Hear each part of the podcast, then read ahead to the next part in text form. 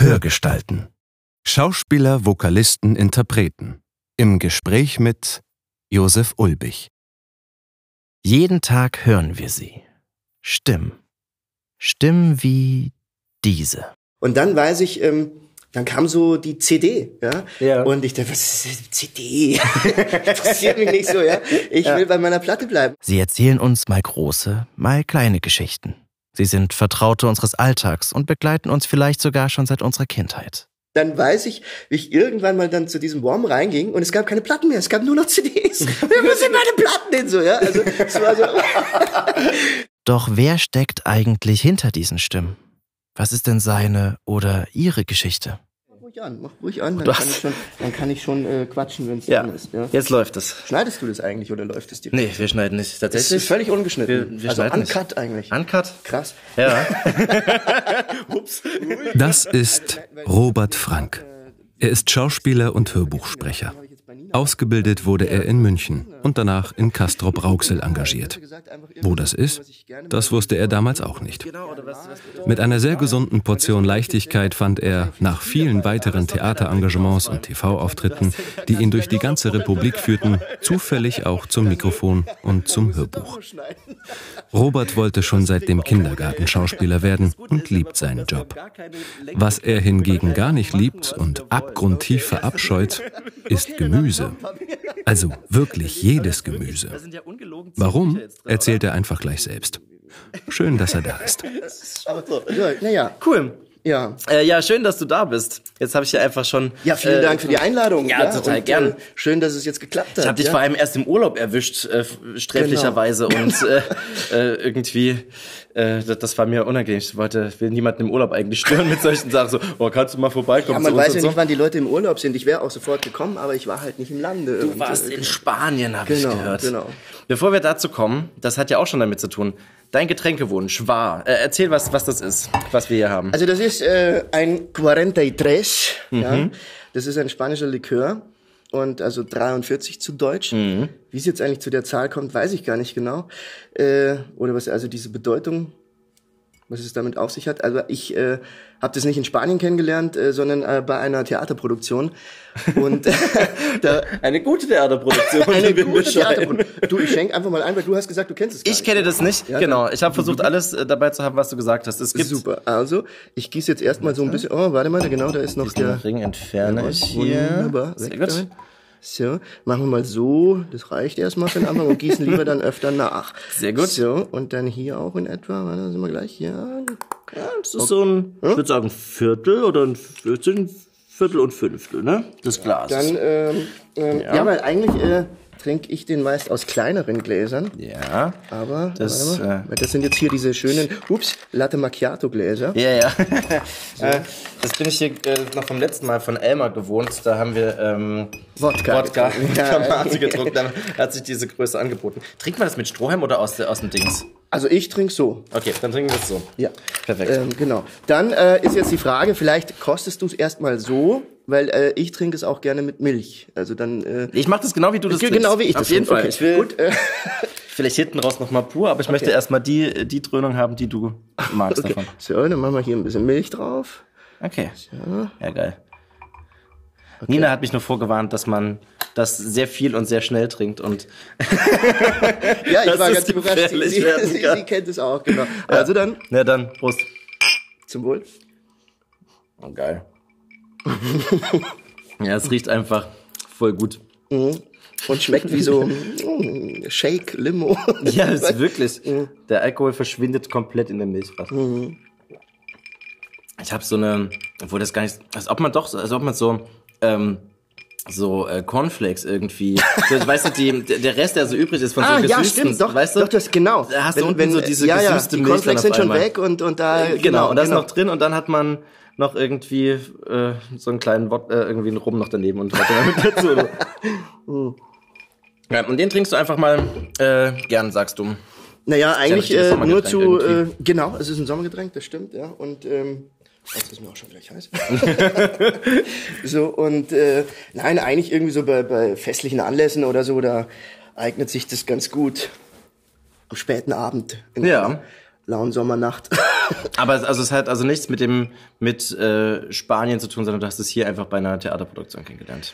Genau, genau. Das war der, äh, der hat da so, ein- so ein kleines äh, Restaurant betrieben. Der war auch früher okay. Caterer beim Film oder so.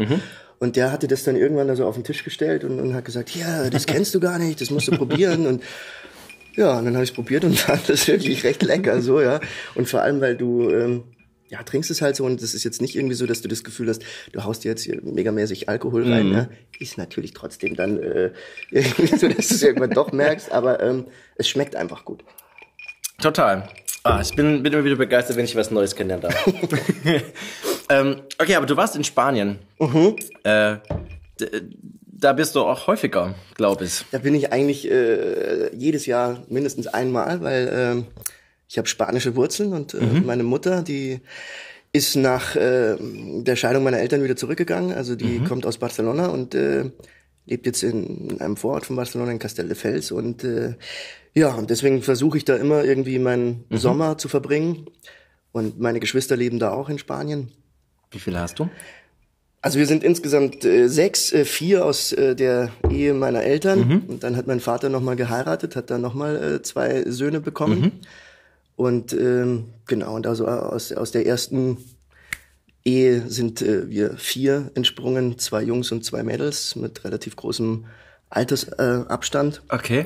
also mein jüngster Bruder, der ist 16 Jahre jünger. Ja. Okay, und du bist der Älteste? Oder bist du Ähm, so ich bin der? Zweite, genau. Also mein, meine ältere Schwester, die ist eineinhalb Jahre jünger und äh, meine kleine Schwester, die ist neun Jahre jünger. Okay, also ihr habt auch wirklich abgewechselt. Äh, ne, Quatsch, mein, also meine Schwester ist, ich bin jünger als meine Schwester, so habe ich es falsch gesagt, ne? Nee, ich habe ich hab jetzt nur im Kopf Schwester, Bruder, Schwester, Bruder. Ne? So ist richtig. genau, so ist ja. richtig, ja. Mhm. Weil, äh, wir sind ja auch vier zu Hause und ich habe eine große Schwester, einen großen Bruder und eine kleine Schwester. Also wir haben praktisch die beiden Ah, Männer okay. in die Mitte gesetzt Okay. bekommen. Okay. Aber wir sind innerhalb von acht Jahren gekommen, alle. Das äh, sind wir Okay, sehr, dann sehr seid ihr dichter nah. zusammen, ja, ja, ja. Okay. Ja, ist gar nicht so häufig eigentlich so viele Kinder, ne? Ähm, Nee, aber- nee, nee, nee. Aber äh, ich weiß nicht, dann katholisch auch, deine Mama, wegen Sp Ja, Spanien? ja, ja. Weil, also mein Elternhaus ist auch katholisch, da, da passiert das, glaube ich, noch ab und zu mal, dass da einfach das Gebot. dass da irgendwie mehr Kinder rausputzeln. äh, ja, deswegen kommt es auch bei uns zu diesen ganzen biblischen Namen. Die haben sie dann da rausgesucht. Ach ja, da wollte ich dich eigentlich eh fragen, weil das finde ich nämlich eigentlich auch, also äh, sehr selten. Ja, Josef ist nicht so oft, besonders äh, weil ich ja aus Sachsen komme und nicht aus Bayern. Du kommst aus Bayern. Genau. Ähm, und äh, nee, die anderen Geschwister, äh, Sarah und Benjamin und Rebecca, und ich habe das später mal nachgeschaut, bis auf Josef sind sogar die anderen drei halbwegs in den Top Ten der Zeit gewesen, wo die geboren sind. Okay. Das war, da war ich sehr überrascht, weil ich irgendwie auch dachte, na, das sind ja schon alles, also es sind schon bewusst biblische Namen, aber es waren jetzt nicht so Outer Space Namen. Und bei Josef war ich, ich glaube, mein Uropa heißt Josef. Und Okay. da haben sie dann irgendwie das mal verwendet dafür. Oder vielleicht bilde ich mir das auch nur ein und. Naja, eine Zeit lang war das ja immer, so. also in anderen, äh, zu anderen Zeiten war das ja irgendwie üblich, dass man dann immer den Sohnemann so genannt hat, wie der Vater hieß, ne? Und Genau. dann war es einfach nur der Junior. oh und Gott, ja, fertig, ja, stimmt. Und dann hat man sich da nicht so mit befasst, wie nenne ich das Kind, ja. Das Hat, ist hat Robert irgendeine, irgendeinen Bezug bei dir in der Familie? Ähm, nee, nicht, dass ich wüsste. Also ich habe auch nur diesen einen Namen. Äh, ich habe mir früher immer einen, einen, einen zweiten Vornamen gewünscht. Äh, Ich auch. Ich habe das ja- auch verkauft, ehrlich gesagt. Ich habe das Leuten erzählt. Ich war ganz lang Josef Balthasar bei Ach, echt? und, und war gar nicht so. Nein, ich weiß ja nicht mehr warum. Ich glaube, in der Klasse wollten ganz viele haben irgendwie so einen zweiten Namen gehabt. Ich dachte, das ist doch blöd. Das will ich auch haben. Ja. Und habe dann irgendwas behauptet und bin dann auch nur durch die Heiligen Drei Könige irgendwie draufgekommen Ja, ja. und irgendwie Kaspar Melchior Balthasar. Ich nehme Balthasar. Josef Balthasar. Na ja, klar. funktioniert. Nimmt jeder für gegeben dann, ne? Ja, auf jeden Fall. Das habe ich gleich zwei Jahre gesagt und dann musste ich irgendwann so, nein, es ist, es ist nur so. Ja, aber da ich ja eh so einen äh, Nachnamen habe, äh, ist es ja fast äh, ein Ja, das Vorname, stimmt, ne? das stimmt. Ja. Ich habe ja auch ein bisschen versucht, äh, was über dich zu finden und man stößt erst auf einen Fotografen Genau. irgendwie, äh, der in den 20ern geboren ist und über den es ganz viel gibt. Genau, ein Schweizer, der dann Mhm. in Amerika äh, die Fotografie eigentlich mehr oder weniger revolutioniert hat, ja. Ich habe dann, ich habe das gar nicht so weiter nachgelesen, bloß ich habe manchmal so gedacht, ah, interessant, Wikipedia-Artikel, 29 geboren. Dafür hält er sich erstaunlich gut. Naja, man tut, was man kann. okay, aber das heißt, du bist in München groß geworden. Nee, ich bin Oder da, geboren. äh, genau, ich bin da geboren. Aber ähm, wir sind ein paar Mal auch umgezogen und aber halt in Bayern äh, groß geworden und äh, also meine Jugend habe ich dann in Altötting verbracht. Das ist so ein mhm. Wallfahrtsort, ähm, okay. wo äh, da gibt's die sogenannte Gnadenkapelle und äh, da äh, ist eine Marienstatue, mhm. die Wunder gewirkt hat äh, irgendwann im weiß nicht 14. Jahrhundert oder so. Okay. Und äh, da kommen halt wirklich äh, Pilger und äh, mit äh, Kreuzen auf Knien äh, wie sagt man da, auf Knien um die Kapelle herumrutschen oder so. Ja, äh, okay. Und, und, äh, und dann gibt's ganz viele Votivtafeln und, mhm. und, und Dankesschreiben und äh, wo Maria überall geholfen hat. So, ja. und, äh, okay. Ja. Und habt ihr davon auch was mitbekommen, von diesen Wundern? Ist bei euch auch was passiert? Wart ihr da? Bei den Wundern? Mhm. nee, aber bei der Kapelle ja offensichtlich auch Ach so, mal, aber ist da... Naja, ich bin ja katholisch auch aufgewachsen und ich war... Äh, Ministrant in Altötting, mhm. äh, Messdiener äh, und ja, äh, ja und habe da auch äh, ja äh, Dienst getan sozusagen. Mhm. Ja. Krass. Das hab ich, ich war noch nie bei so einem richtigen Wallfahrtsort, wo so Haufen Leute hinkommen mhm. und mhm. das das ist irgendwie auch total verrückt. Ja, vor allem äh, die kommen dann. Ich glaube, so ein typischer Weg ist gerne von Passau nach Altötting und dann mhm. zu Fuß und und viele ähm, sind dann das, diese weite Strecke gar nicht gewohnt mhm. und dann brechen halt viele auch zusammen oder müssen okay. irgendwie unterwegs dann schon abgeholt werden oder oder manche Gott. machen den Fehler, ziehen dann zu früh die Schuhe aus und kommen dann natürlich nicht mehr rein und äh, blasen an den Füßen oh und so. Gott, okay. Ja, und, und, und wirklich, also gerade so an Pfingsten war das immer da, da kamen Unmengen an Menschen da an und äh, auf diesem Kapellplatz und und äh, ja, so noch bis Schon und wie groß ja. ist eigentlich der Ort? Wie viele Leute? Ja, ist ganz klein. Das sind nur so 10.000, 11.000 Einwohner. Ja. und dann kommen da hunderte Leute an. Ja, ja, ja, ja. Verrückt. Ja. Okay, aber äh, und äh, da zur Schule gegangen oder in einen größeren Ort? Nee, nee, oder? da, da, mhm. genau, ja. Okay. Ja. Abitur gemacht? Oder wie, was? Äh also mein, mein Vater äh, war Lehrer, der ist ja jetzt mittlerweile in Rente. Mhm. Und äh, der ähm, wurde dann dort hinversetzt äh, oder bekam da seine Stelle dann. Und das war die äh, Schule der englischen Fräulein, also eine Mary Ward Schule. Das war eigentlich mhm. äh, eine reine Mädchenschule. Mhm. Und, äh, und dann hatten die aber so einen Schülerrückgang zu verzeichnen und haben dann äh, angefangen, die Schule zu durchmischen und ab der fünften Klasse, also weil in mhm. Bayern äh, beginnt das Gymnasium in der fünften, durften dann Jungs ja, äh, ja. zu dieser äh, Schule äh, gehen und ähm, naja, und ich war dann der zweite Jahrgang äh, mit Jungs mhm. äh, und äh, dann haben ja, waren wir halt die ersten Jungs in dieser Schule, was dann noch recht ungewöhnlich war, weil, weil da waren auch noch Nonnen, die da unterrichtet haben und so. Und es war halt äh, Gymnasium und Realschule nur mit Mädchen und die Realschule blieb äh, eine reine Mädchenschule und das mhm. Gymnasium wurde halt dann so langsam äh, mit beiden Geschlechtern okay. äh, gefüllt so aber wie, wie gesagt wir waren halt die ersten und dadurch auch eben auch in der äh, ganzen Schule bekannt ja, ja. die Jungs kannte natürlich jeder ja, und äh, naja so war das aber macht das irgendeinen Unterschied wenn da äh, das ist vielleicht eine doofe Frage aber wenn da Nonnen das unterrichten ähm, also gibt es da irgendwie eine Einfärbung jedes Mal, dass irgendwas mit Glauben verknüpft wird, oder gibt es eigentlich ganz normalen Unterricht? Äh?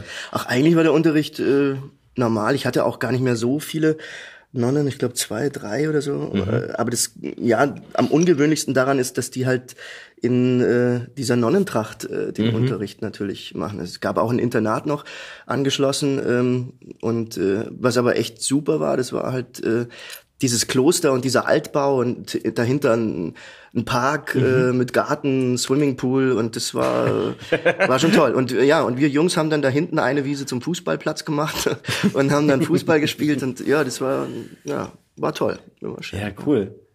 Okay, äh, und äh, zwölf Jahre wahrscheinlich oder gab es da noch 13 Jahre? Ich weiß ja, wie es in Bayern war. Noch 13, ja. Mhm. Ich kenne das ja nur mit zwölf Jahren aus ja. Sachsen. Das hat Ach, das war generell so, okay. Mhm. Und auch in der fünften Klasse Abitur und dann bis zur zwölften. Ja. Und dann hast du was gemacht. Ich, also ich, Wie gesagt, das wenige, was ich, was ich über dich weiß, ist dann nur, dass du schon immer Schauspieler werden wolltest. Ja. Dass du das schon eigentlich seit der Das weißt du, woher? Habe ich das irgendwo schon mal kundgetan? Das scheint so. Habe ich davon geträumt. ja, ja. ja, nein, äh, also es war tatsächlich so. Und äh, meine erste Begegnung im Theater war im Kindergarten. Da haben wir ein Märchenspiel gemacht. ähm, Das war Dornröschen. Und ich war der Prinz und durfte das Dornröschen äh, dann wachküssen. Natürlich. Natürlich. und es war meine, meine damalige Freundin. Und ähm, Du hattest schon im Kindergarten eine ja, Freundin. und, und zwar bis zur zweiten Klasse, ja. War das ja dann auch noch schon lang. Ja, das war sehr lang, ja. Also das war quasi mein ganzes halbes Leben. ja, Damals. wirklich, ja wirklich verrückt. Ich weiß gar nicht, ob ich das hatte. Ich glaube nicht. ja. Beneidenswert, okay. Ja, ja, und dann, dann, ja, dann, dann sind wir weggezogen. Das war äh, natürlich hart. Ja, Und dann hat sich das auch irgendwie natürlich äh, verloren. verloren und ja. ich äh, habe sie auch nie wieder gesehen und gehört. Gott. ja, ja. Aber das heißt, ihr habt im Kindergarten schon so Theaterstücke aufgeführt und da bist du. Also ich so kann, ein- ich kann mich tatsächlich nur an dieses eine da erinnern. Ob wir dann noch viel mehr gemacht haben, weiß ich nicht, aber das ist mir in Erinnerung geblieben. Und ähm, ja, und eigentlich äh, fand ich das dann schon da toll. Und dann in der Grundschule haben wir auch irgendwie so teilweise irgendwie so Sachen gemacht. Aber eigentlich, ja, ab der fünften war ich halt fest in der Theatergruppe und äh, Ja. da war, stand für mich eigentlich schon fest, das, äh, das will ich machen. Ja. Total gut. Das heißt, du hast alle äh, typischen Wünsche wie Polizist und Feuerwehrmann einfach Direkt mal ausgelassen. und bist dann einfach direkt zu dem, Ja, das ist, das ist tatsächlich auch so eine Erleichterung, weil ich habe das dann auch äh, mitbekommen natürlich bei Freunden und und und auch bei meinen Geschwistern, äh, die jetzt ähm, das nicht so klar vor Augen hatten, was sie Ja. machen wollen. Und ähm, das ist einfach so ein Geschenk, wenn wenn es Mhm. da gar keinen Zweifel gibt und wenn du nicht suchen musst, sondern einfach weißt, das ist es, das will ich machen und fertig. Ja, Mhm. also da musst du dich nicht irgendwie lang befassen mit was was gibt es denn noch und so. Mhm. Und es gab für mich auch keinen Zweifel, dass äh, dass das irgendwie funktioniert so. ja, also Und dann hat das auch ganz schnell schon funktioniert. naja, ich habe äh, dann Zivildienst gemacht und Ah, cool. ähm, ja, Wo? ähm, das war damals in Regensburg Mhm.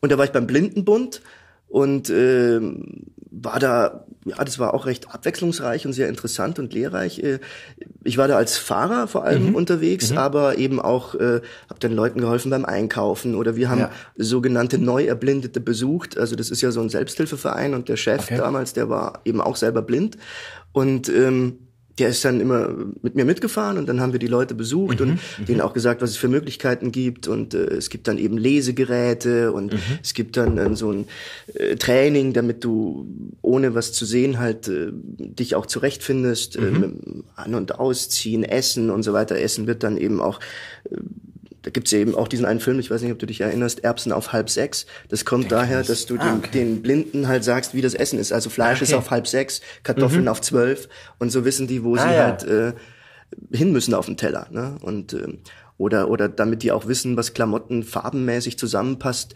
äh, sticken die sich dann was weiß ich in, ins äh, ins Sakko oder in oder in Mhm. den Pulli, was das für eine Farbe ist. Äh, also wenn man das jetzt mit Blindenschrift Mhm. lesen kann oder ansonsten macht man sich halt irgendwelche Markierungen, was du mit den Fingern halt ertasten kannst. Es gibt wohl auch abgefahrene Geräte, die dir die Farbe ansagen. Solche, ist die, lass es Infrarot sein oder irgendeine Ah, okay. Strahlung in die, also äh, keine Ahnung, vor vier Jahren oder so habe ich das mal gehört, dass das, dass das so ein Gerät entwickelt wurde, dass Okay. Äh, da dann die Farbe einfach angesagt Das gab's wird. damals Das- wahrscheinlich noch nicht. oder, oder ich kannte Ja. es zumindest nicht, ja. Na, auf alle Fälle ähm, war das ähm, auch äh, sehr, sehr spannend, weil das natürlich eine Begegnung mit vielen Menschen und auch Schicksalen war, ähm, die ja, von denen ich vorher nichts wusste oder auch was es da auch für Hilfe und Möglichkeiten gibt. Und, äh, und dann fand ich auch immer sehr, sehr spannend, ähm, weil wir haben uns natürlich dann, oh, jetzt brummt es. Ja. Fenster sind offen. Ja, mh, dann haben wir uns äh, auf, auf der Rückfahrt äh, von den Besuchen natürlich dann auch immer ausgetauscht, mein Chef und ich. Und ja, und wie fandst du den oder die und was glaubst du, wie alt die war oder so? Und, und er konnte sich natürlich ja nur auf sein Gehör verlassen und äh, ich aber äh, das, was ich halt mit den Augen wahrgenommen Ja. habe. Und das war aber meist sehr, sehr deckungsgleich und das hat mich Ja, auch wahnsinnig fasziniert, dass, Ja. dass also wirklich das Ohr ähm, ja, also all das auch, na, ersetzen ist ein falsches Wort, aber, aber zumindest auch einnehmen kann, was sonst halt das Auge transportiert. Ne? Und, äh, ja. und dann waren auch so, ich, ich, ich habe ihn ja immer gefahren. Und dann, und dann stand er ähm, am Bürgersteig, wenn er ausgestiegen ist mit seinem Blindenstock und, und äh, winkt mir noch so zu zum Abschied. Ja. Und ich saß halt im Auto und wink so zurück und denke, ach, du bist ja. so blöd. Ja. Aber das ja, ist dann so, weil man es einfach gar nicht mehr mitbekommt. So, ne? Und ähm, Habt ihr da eigentlich auch so ein äh, Training gehabt dafür oder irgendwie ja, so genau. eine Experience, dass ihr mal irgendwie was durch, äh, durchwandern musstet? Genau, das ja? gab's dann auch und dann bekommst du die Augenbinde und dann versuchst du halt irgendwie so einen Tag äh, ohne Sicht und Sehvermögen äh, da durch die Gegend Tag. zu stolpern. Ja, ah, krass. Und, ja, und, äh, Aber in der ja, Vorbereitung, oder? Dann wahrscheinlich? Oder? Genau, genau, damit du einfach auch weißt, äh, also weißt du natürlich letztlich nicht, weil du hast immer die Möglichkeit, halt diese Dinge ja. abzunehmen. Ne? Aber, aber sagen wir mal, äh, mehr Verständnis dafür zu entwickeln, was mhm. das heißt. Du siehst Klar. jetzt nichts. Ne? Und eben auch mit den Ansagen oder so, wenn, wenn du jetzt äh, jemanden irgendwo hingeleitest, äh, Türe öffnen und äh, Vorsicht, da ist eine Stufe und so weiter, mhm. all diese Dinge. Und weil, also bei meinem Chef war das irgendwie dann immer so unglaublich, da hast du das gar nicht mehr gemerkt, ja. Mhm. Wohingegen, wenn du jetzt selber so blind durch die Gegend stolperst, äh, Stufe, du bist immer so voll vorsichtig, ja. wie jetzt und wie wenn man halt, äh, ja, durch so einen dunklen Keller stolpert mhm. und nichts mehr sieht, dann die Hände vor sich ausgestreckt und ja. man ist so hilflos. Ne? Oder ist unerwartet eine Stufe oder halt gerade nicht mehr und man ist ja, so, genau, ja, genau, genau, hängt so, in der Luft rum. so durch die Gegend. Ja. Obwohl ich da zumindest äh, dafür ist ja Deutschland mit den ganzen Regeln total gut, dass ja auch diese ganze, der ganze Straßenbau oder ganz oft zumindest in, äh, in, den in Städten wird ja, gibt es ja so ein Leitsystem eigentlich, ähm, dass man äh, an Ampeln und so gibt es ja immer so gewisse Noppenpunkte und sowas, wo mhm. einfach Signale gegeben werden, so hier ist jetzt gerade eine Straße, hier ist das und das beendet. Mhm. Das muss man ja immer, wenn eine Straße neu gemacht wird, muss man das jetzt, ja. muss man das ja mit beachten und so ja. weiter. Das finde ich total interessant ist, wenn man mal ähm, außerhalb von Europa oder in, in anderen Gegenden ist, wo das dann einfach nicht so nicht ist, der Fall ist, ja. das so richtig auffällt, dass einfach auf einmal keine äh, Ampeln mehr da sind, sondern nur noch Straßenunterführungen oder so und das total gar nicht mehr gut funktioniert für mhm. Leute irgendwie im Rollstuhl oder so mhm. und dass irgendwie hier in Deutschland drauf geachtet wird, eigentlich großteils, dass man schon irgendwie von A nach B kommt, ja. halbwegs, obwohl es bei weitem nicht perfekt ist oder so. Ja.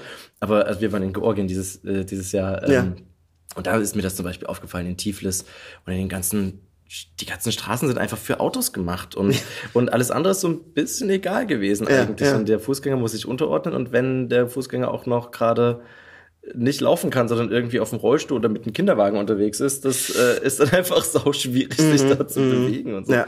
ja, okay. Interessant. Da hast du den, den Zivi da gemacht. Ich war auch noch äh, übrigens Zivi. Ich habe es noch gemacht. Was hast die du, letzte Generation. Was hast du gemacht? Ich war in einer heilpädagogischen Schule. Okay. Ähm, das war bei mir um die Ecke in, in einer ganz kleinen Stadt, die so ähm, anthroposophisch das äh, aufgezogen haben. Sprich, die Kinder hatten Eurythmie und so weiter. Mhm, mhm. äh, so Bewegungstanz, was für, äh, für die Kinder aber auch total spannend war, weil das so eine andere Körpererfahrung ist, die man in, in normalen Schulalltag so gar nicht gehabt hätte, mhm. dass man bestimmte Buchstaben haben ja ganz viel mit Körperkontakt zu tun und so weiter und da legen sehr viel Wert drauf auf dieses. Aber musstest du das dann vorneweg auch erstmal erlernen oder? oder? Äh, es, Eurythmie war das einzige, was ich praktisch nicht mitgemacht habe. Das war dann meine Pausenzeit, aber die ansonsten musste ich äh, für dafür gar nichts lernen. Ich war in der Klasse zugeteilt und konnte dann da praktisch der Klassenlehrerin und der zweiten Klassenlehrerin war ich dann einfach die ich war dann die Hilfe eigentlich. Es waren okay. acht Kinder. Ähm, und alle, acht Kinder? Mhm. Und da wart ihr zu dritt, okay? Mhm, aber es waren praktisch, wir waren die Klasse, die am wenigsten sehr starke Behinderung hatten und wenig körperliche Behinderung hatten, sondern mhm. es waren alles geistige Behinderungen. Deswegen ging es zu dritt auch. Andere Klassen hatten äh, einen höheren Betreuungsschlüssel. Okay. Weil, keine Ahnung, wenn halt zwei Rollstuhlfahrer da sind, ist man einfach schon zu zweit beschäftigt. Und dann, ja. genau. Aber das war, das war total cool. Ich mochte das ganz gern, weil ja. ich wollte früher auch Schauspieler werden, habe das dann irgendwann so verloren über die Zeit, weil das immer nie so richtig ernst genommen wurde, dass das mal wirklich passieren könnte. Okay. Von der Außenwelt, ja. Von, von meinen Eltern und so. Und ich habe das eigentlich immer gesagt, dass ich das werde. Entweder das oder Koch. das ist beides nicht geworden. Koch fand ich tatsächlich die Ausbildung zu anstrengend. Und ähm, Schauspiel habe ich gesagt, das mache ich, wenn jetzt meine ganzen äh, Bewerbungen bei den Hochschulen nicht funktionieren. Und ich habe letztendlich bin ich irgendwo nachgerückt bei Medienwissenschaft, habe gesagt, okay, ich mache jetzt erstmal das. Genau. Und bin dann da irgendwie hängen geblieben. ähm, und ich, irgendwie wollte ich dann, äh, bevor ich aber studiere, das eh noch ausprobieren, irgendwas Soziales machen, irgendwie da mhm. mal wegkommen und bin deswegen auch da hingekommen. und fand das total gut, habe aber auch gemerkt, dass ich das nicht machen will für immer. Also meine. Ich ja. finde, ich finde auch, ähm, das ist eigentlich dann auch egal, ob man dann jetzt irgendwie sagt, man möchte in dem Bereich dann bleiben oder eintauchen. Ja. Ich finde aber trotzdem, dass diese diese Erfahrung also so super ist und ich glaube eigentlich für jeden, also auch jetzt Jungs, Mädels, also so ein freies soziales Jahr und mhm. und irgendwas anderes kennenlernen, das ist glaube ich schon echt gut. Ne? Und insofern ist es eigentlich schade, dass es das gar nicht mehr gibt. Also dass du wirklich nur noch sagst, ähm, entweder du entscheidest dich jetzt freiwillig dafür, ja. weil ja, also man, man lernt auch, glaube ich, Dinge auch nochmal anders schätzen und, mhm. und auch so eine ja, Dankbarkeit zu haben. Mhm. Ja. ja.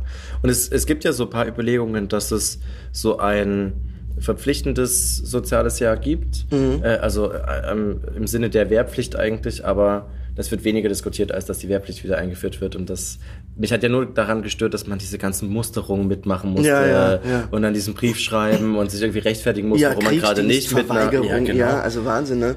Ja, ja. Das war die erste Frage, das weiß ich noch. Die erste Frage war, als ich da in dieses äh, weiß gar nicht, wie das heißt, da einfach dahin gekommen bin zu dieser Musterung. Und der ja. Typ meinte, wie stellen Sie sich denn Ihre Karriere bei der Bundeswehr vor? Gar nicht. ja, da habe ich auch wirklich gesagt, ja, gar nicht. Und er war dann total entsetzt und wollte von mir wissen, in welchem Paragraph das steht, dass man das äh, verweigern darf. Und so dann habe ich gesagt, das muss ich, glaube ich, nicht auswendig wissen. Und dann musste ich halt den ganzen Tag an der Seite hocken Krass, und habe halt so ja, gesehen, wie alle Leute vor durften und ich musste halt warten. Es war dann okay, aber ich dachte jetzt, das ist einfach ein Scheißverein. Ich will da, glaube ich, wirklich nicht hin. Ja, ja da habe ich ja neulich auch irgendwie, da gab es irgendwie so eine Kampagne, war auch irgendwie krass, tu das, wozu du berufen bist. Kämpfen oder schießen oder irgendwie so. Ja, und dieses Hashtag führen gibt's ja auch noch mit dieser, kennst du dieses große Plakat von der Bundeswehr, wo jetzt so eine Frau, ich glaube, da Hintergrund ist so ein Helikopter und da steht Hashtag führen drauf. Es war Ach nee, das, das ja, okay. Ja, ja, na, die haben auf jeden Fall Geld für, für Werbung bekommen, dass sie das machen können. Okay, dann heißt, das heißt, du hast dein, äh, dein Zivi gemacht. Genau. Und ähm, dann ähm, habe ich an der Schauspielschule vorgesprochen. Ich war da allerdings auch so ein bisschen naiv, weil ich dachte halt, ja, du rufst da an, machst einen Termin aus, gehst vor und gehst hin. Und äh, ich kannte eigentlich nur diese Falkenberg-Schule in München mhm. und wusste halt, das ist irgendwie so eine renommierte Schule. Dann wollte ich da hingehen und dann sagten die mir, ja, Aufnahmetermin ist aber schon vorbei und dann können sie erst wieder in einem Jahr. Und dann oh shit, äh, so lange will ich aber jetzt nicht warten. Äh, ja. Und dann, ähm, ich weiß gar nicht, dann habe ich irgendwie so rausgefunden, dass es die damals noch äh, ZBF gab. Ähm, also das ähm, ist heute die ZAV, die zentrale Arbeitsvermittlung für, für, für Schauspieler. Also mhm, das ist mhm. eigentlich auch so, da der Beruf ja nicht wirklich geschützt ist, äh, also die der Abschluss, den du dann hast, du landest in dieser Kartei und, und ja, okay. Äh, ja. Mhm. und ähm, und damals eben die ZBF und dann habe ich gesagt, was gibt's denn noch für Schulen in München? Und äh, mhm. äh, dann sagen, ja, da gibt's dann nur noch private und das und das. Und dann sage ich, ja, und welche ist die beste? ja, das kann sie nicht sagen. Und dann ja, okay. also, habe ich dann irgendwie so nachgebohrt und dann hat sie mir halt so eine Reihenfolge gesagt von Schulen, die da irgendwie ganz mhm. gut wären und die es schon halt lange gibt. Und dann habe ich halt die erste genommen und habe gesagt, also okay, wenn das jetzt irgendwie der inoffizielle Tipp ist sozusagen, ja, ja. dann gehe ich da hin, ja, und dann habe ich da vorgesprochen, bin auch gleich genommen worden. Ja, ja, cool. Ja, und dann bin ich da halt geblieben. Ich habe zwar dann kurzzeitig auch mal überlegt, soll ich nicht trotzdem dann irgendwie nochmal bei der anderen, aber ich habe mich dann da so wohlgefühlt und dachte, mhm. äh, nee, super, da bleibe ich. Und äh, mir war auch nicht klar, dass das also einen Nachteil darstellt, wenn du auf einer Privatschule Ist es wirklich so? Ja, es ist wirklich so, ja. Und also deswegen äh, würde ich jedem empfehlen, äh, sich vorher zu informieren und wirklich irgendwie zu versuchen, an eine staatliche zu kommen. Aber ich glaube, es sind auch nicht alle so naiv wie ich. Die meisten wissen das ja. ich wusste es halt nicht. Ja, ich habe das halt dann so im Laufe der Zeit so mitbekommen. Aber in, inwiefern muss ich mir die Nachteile vorstellen? Na, du bist tatsächlich halt immer zweite Wahl und es beginnt ja schon damit, also dass ah, okay. die staatlichen, also einfach ein großes Intendantenvorsprechen veranlassen mhm. und da kommen halt Leute und sehen dich oder du wirst von der Schule weg engagiert, kannst schon während der Schule äh, irgendwo spielen mhm, und mhm. oder weißt schon im zweiten Jahr, wo du dann nach der Ausbildung landest und mhm. fängst, was weiß ich, am Thalia an und so. Mhm. Äh, also es gibt halt diese Möglichkeiten und das ist halt als Privatschüler eher nicht der Fall. Okay. Ja, und, äh, und es bleibt leider dann auch irgendwie so, dass du natürlich in der Auswahl dann immer eher so den zweiten Stapel. Äh, okay. Äh, ja. Okay, weil das so den, den, dem so anhaftet, dass es eher Geld als Können, was da dahinter steckt, oder? Ich, ich weiß es nicht, also, weil, naja, also natürlich haben die Staatlichen ja nicht zu Unrecht einen, einen, äh, mhm. ja, einen guten Ruf und, äh, Trotzdem ist es aber so, würde ich sagen, äh, es gibt halt an jeder Schule gute und weniger gute. Ja? Mhm. Und äh, die hast du an den staatlichen, die hast du an den privaten. Mhm. Und äh, natürlich ja. das Schlimme an privaten ist, es gibt natürlich auch wirklich Schulen, die nur auf Kohle aus sind und halt mhm. Leute auf den Markt schmeißen. Äh, ja, wo, wo man sich dann auch fragt, da tut man jetzt eigentlich auch keinem einen Gefallen, mhm. ja, weil man hat es ja ohnehin schwer genug. Äh, ja. Na, aber, gut. Ähm, dann hast du praktisch während deiner Studienzeit noch nicht arbeiten können, so richtig? Oder? Nee, wir durften das auch gar nicht. Also Aha. bei uns war das komplett untersagt. Ich fülle mal nebenbei ja, auf jeden Fall. Sehr gerne. Stell es mit dazu. ja, und ähm, also wir, wir, wir durften weder Theater noch Film, Fernsehen okay. machen. Und also wir, wir hatten eine ganz äh, klassische Theaterausbildung und äh, ja, so eine alte Direktorin, die war auch super, aber halt leider auch in, in vielerlei Hinsicht sehr ähm, ja, altmodisch und, mhm. und die wollte halt auch nicht irgendwie, dass man ja, in Richtung Film, Fernsehen eigentlich geht und meinte, man muss, man muss irgendwie anfangen mit Theater und äh, man muss dann auch die Wanderjahre in der Provinz hinter sich lassen, bevor man okay. dann in der Stadt spielen darf und so weiter. und äh, naja, und das mag ja auch früher irgendwie so gewesen sein, dass du irgendwie die Chance hattest, äh, von der Provinz in, in die yeah. Stadt zu kommen. Aber ähm, heute ist es ja eigentlich eher so, entweder du schaffst den Sprung direkt ans große Haus oder halt nicht. Ja. Ne? Und ähm, naja. Aber von der, von der Ausbildung und, und, und eigentlich jetzt von, von dem Grundprinzip, was sie vorhatte, war das schon, war das schon super. Ja? Okay. Aber, aber halt ähm, vielleicht unnötig noch mehr erschwert, als man es ohnehin ja, schon ja. hat, so weißt du. Verrückt. Ja. Und die Ausbildung ging dreieinhalb Jahre? Vier? Drei Jahre, ja. ja. Und dann bist du in München noch geblieben oder hat sich dann schon irgendwo anders hingetrieben? Dann hat es mich direkt ins erste Engagement verschlagen. Das war Kastrop Rauxel. und das Lustige war, weil also ein, ein Freund und cheers. Äh, cheers, von mir, der war da und deswegen kannte ich das. Mhm. Und deswegen hatte ich mich da beworben. Und äh, damals lief der Werbespot im Fernsehen. Da saß irgendwie so ein Mädel auf so einem Hocker und sagt, mein Gott, da fliegen die Menschen schon zum Mond. Und ich weiß noch nicht mal, wo Castro Brauxel liegt. und ich dachte, ja, ich auch nicht, aber ich fange da jetzt an. War geil. Ja, genau. Schön. Ja, und dann kamen halt so ein paar Theaterjahre. Und äh, ja, und dann irgendwann habe ich gedacht, ja, ich möchte jetzt aber nicht mehr so im Festengagement sein, mhm. sondern lieber frei. Und dann stellt sich halt die Frage, wo gehst du irgendwie hin? München, Hamburg, Köln, Berlin. ja, genau. Und dann dachte ich, ja gut, München kannte ich schon und ja, dann äh, war relativ bald klar, dass es Berlin mhm. sein soll. Und äh, warst ja. du da noch allein unterwegs oder war schon eine Person dran gekoppelt irgendwie an Entscheidungen? Also äh, als die Entscheidung fiel, äh, da war ich noch allein. Ja, okay. Und als ich dann kam, war ich nicht mehr allein. Okay, genau. Da war es also eine gute Wahl, hierher zu kommen. Genau, ja. ja. Sehr gut. Und dann hast du hier äh, versucht einfach. Äh naja, dann war es so, dann äh, war ich hier und dann dachte ich, okay, jetzt. Äh, In welchem Jahr sind wir eigentlich gerade ungefähr? Äh, welches Jahr? Das war so vor mh, mm, ungefähr 15 Jahren oder so. Mhm, okay. Mhm. Und dann äh, ja, war ich aber anfangs gar nicht in Berlin, weil ich dann immer so Gastengagements woanders hatte. Ja, okay. Bin dann immer irgendwie äh, durch die halbe Republik irgendwie gefahren zum Spielen und zum Proben und sonst was und äh, war eigentlich dann gar nicht da.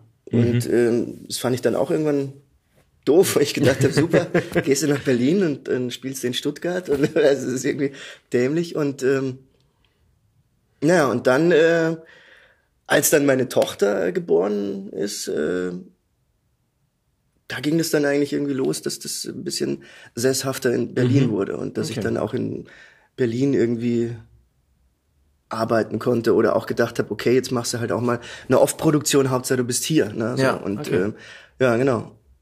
Und äh, hat es da schon auch mit dem mit der Mikrofonschauspielerei angefangen oder? Nee, also auch da naiv wie ich bin, äh, war mir eigentlich überhaupt nicht klar, dass es das auch gibt und dass mhm. das eine, eine Möglichkeit ist. Also mir fiel es dann später irgendwie ein, dass äh, weiß noch, dass dann so Dozenten gesagt haben, ja, da habe ich noch einen Funk und so. Und dachte ich mir, okay, was, ja, okay. Was, äh, was heißt das und so?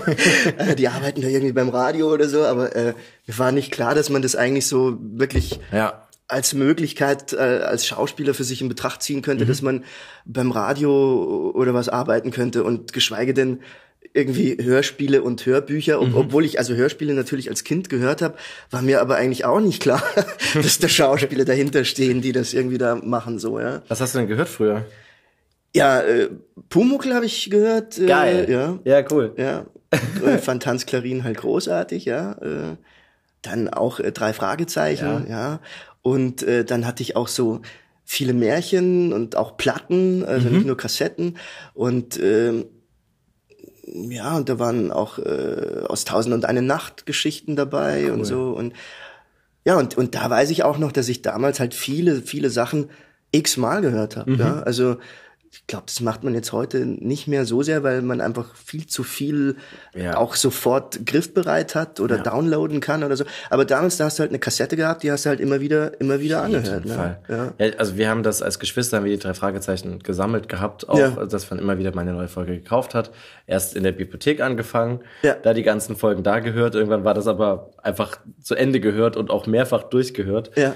Ähm, wir haben für einige Leierer auch gesorgt bei den ganzen Kassetten, Gott, dass das- sie dann einfach kaputt sind. Und das ist ja auch ne, mit, mit, dem, mit dem Stift mal wieder gerade Ja, oh rücken, Gott. dass das der Kabelsalat und so, ne? Also Die, es- diese, äh, die, die Feinliner waren die besten, die weißt du, die sind genau dafür gemacht waren, Ja. einfach wieder aufzudrehen.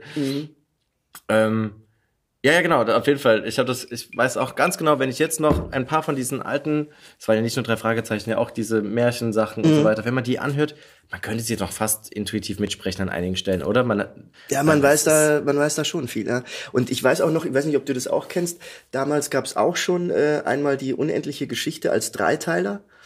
Mhm. Und und und aber als, als Hörspiel. als Hörspiel genau. Okay. Und äh, und da war das Buchcover in verschiedenen Farben. Also jeder Teil hatte Mhm. eine andere Farbe, weil das Buch war ja glaube ich grau, mit, also das äh, mit dem grauen Umschlag und dann in, in weiß äh, Aurin vorne drauf. Ja. Ne? Und und äh, und und die Kassetten waren äh, ich hab in, in so ein in so Pastelltönen, glaube ich, war das. Aber das, das habe ich auch, also irrsinnig gerne gehört, ja, weil also Ja. ich fand das Buch sowieso super, äh, habe ich verschlungen und äh, ja, den Film fand ich dann auch toll, wobei der ja nur einen Bruchteil des Buches irgendwie einfängt und dann halt die, das Hörspiel, also weil das geht weiter, das erzählt halt mehr ja, und das fand ich auch ganz, ganz toll. Ist aber eine Radioproduktion dann gewesen oder war das auch was äh, ähm, kommerzielleres? Ich, Das, da fragst der du mich jetzt stoffmäßig klingt es irgendwie nach, als ob sich das ein, Ra äh, ein Radiosender geschnappt hat und das dann umgesetzt hat. Da bin ich überfragt. Das können wir ja mal nachgucken noch. Interessant. Aber das heißt, du hast viel gelesen auch? Ja, ich habe ganz, ganz viel gelesen, immer schon. Äh, also was heißt immer schon? Eigentlich ging's los äh, in der dritten Klasse und zwar mit Karl May. Und das war so der Startschuss. Äh, Winnetou. Und äh, ich weiß aber, dass ich drei, viermal angefangen habe und nicht über die ersten 50 Seiten kam. Und immer so gedacht habe, ah, weil mein Vater war totaler Karl May-Fan. Und der hatte auch in, in einem Quiz, was es damals im Fernsehen gab, mal mitgemacht. Alles oder nichts hieß das.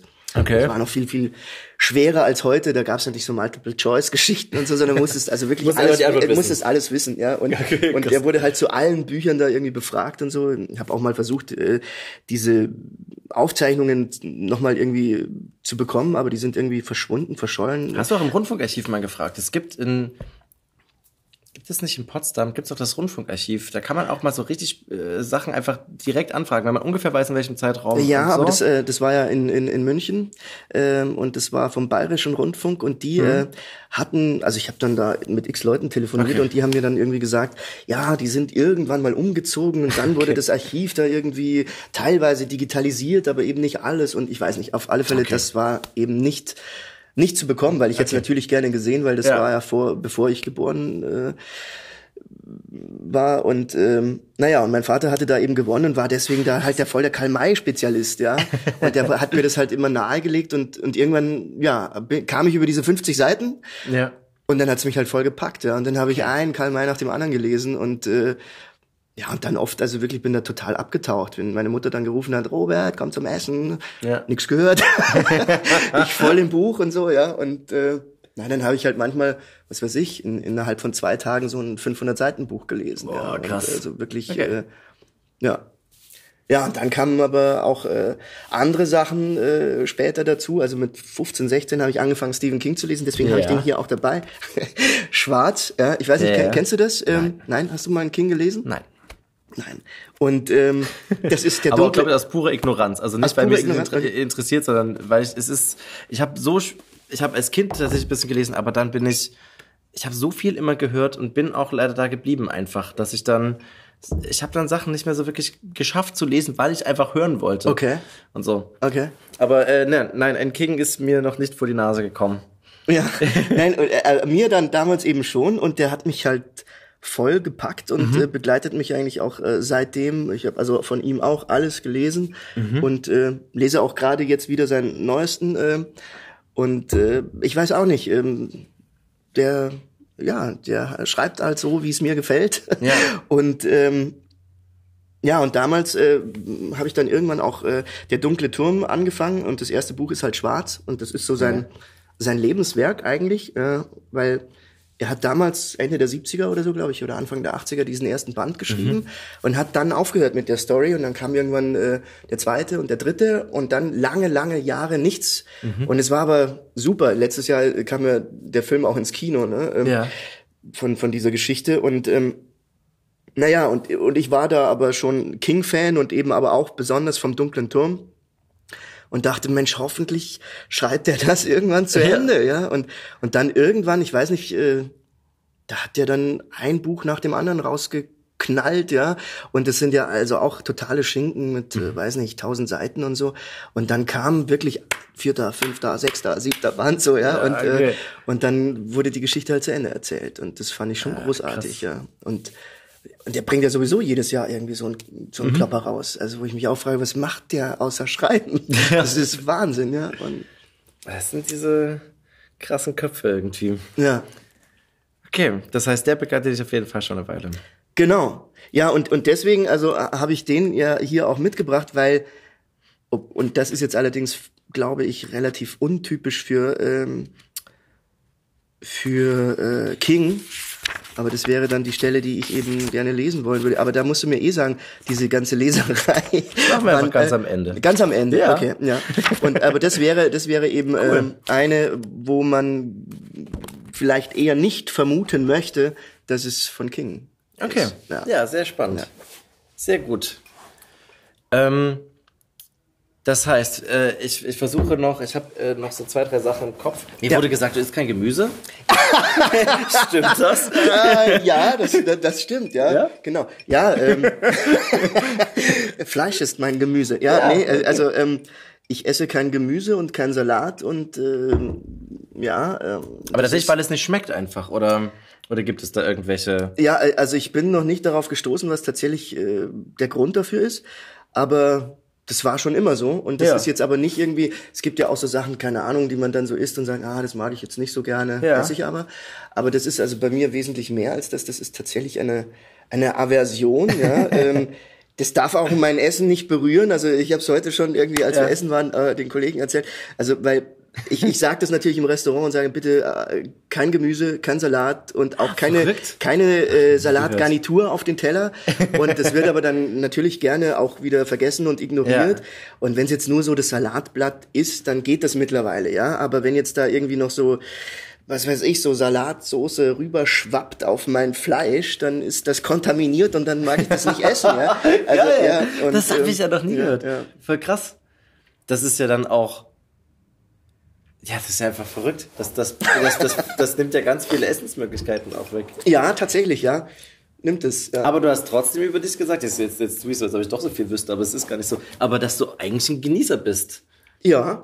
Ja, das heißt, alles andere, was es dann gibt, das, das wird auf jeden Fall Ja, genossen. ja, das heißt ja nicht, dass, man, dass die anderen Sachen nicht genießbar sind. Nein, also absolut, ja. Aber äh, natürlich ist es äh, im Vergleich äh, zu anderen etwas eingeschränkter. Wobei jetzt mittlerweile ist ja äh, der Vegetarier sowieso ganz äh, normal und der Ja. Veganer auch äh, Ja. schon. Äh, und, und der ist ja nun auch sehr eingeschränkt in dem, was er essen kann. Ja.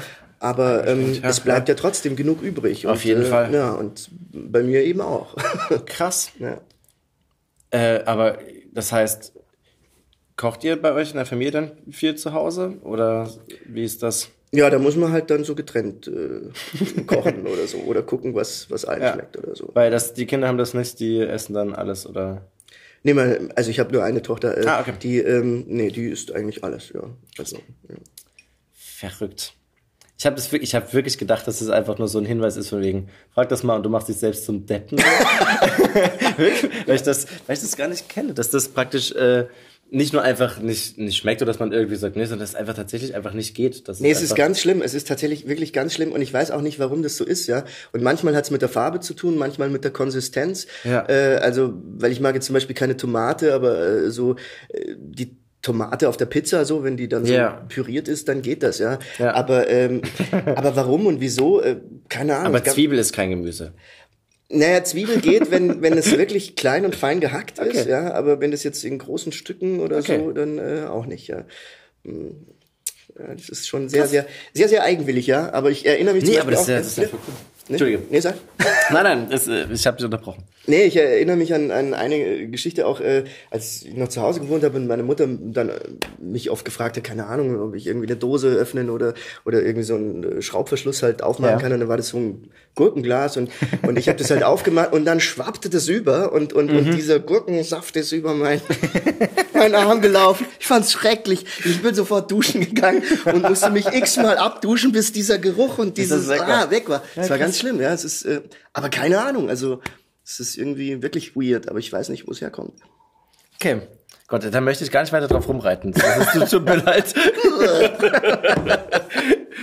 ähm, was mich tatsächlich noch interessiert, das habe ich mir aufgeschrieben, weil ich das gestern Abend beim Einschlafen gehört habe. Ich höre immer äh, irgendwelche Nachrichten, Podcasts und so einen ganzen Kram abends so, falls ich äh, Sachen nicht gelesen habe. Und gestern, gestern war der 11., ne? Gestern war Nationaltag von Katalonien. Sprich, Barcelona ist doch, ist doch da. Das ist doch, trifft dich das in irgendeiner Form oder ist das, äh, ist so, hast du da irgendeine Verbindung zu diesem ganzen Konflikt? Äh, nee, also ich, Spanien. ich äh, gar nicht. Äh, und äh, ich kann das auch nicht so wirklich nachvollziehen. Also Mhm, ähm, jetzt war das auch so, also äh, dass als ich noch klein war, äh, da war das in Katalonien sowieso noch äh, alles ein bisschen anders. Äh, und jetzt war am Anfang auch noch Franco da und äh, Katalan war verboten. Und als dann irgendwie Franco weg war und dann kam dieser ganze National äh, Stolz der Katalanen, die, die da irgendwie äh, das natürlich äh, im Stillen heimlich weiter betrieben haben, Ja. ihre Sprache zu sprechen, ist ja auch klar, wenn, man kann es ja nicht einfach irgendwie verbieten, Ja, unterdrücken ja, und klar. so. Dann wurde plötzlich alles auf Katalan auch äh, beschildert, und die Leute haben auf Katalan gesprochen, dich angeredet, was davor halt nicht der Fall war. Ja. Und äh, naja, und äh, es ist halt eine reiche Region in Spanien, ja.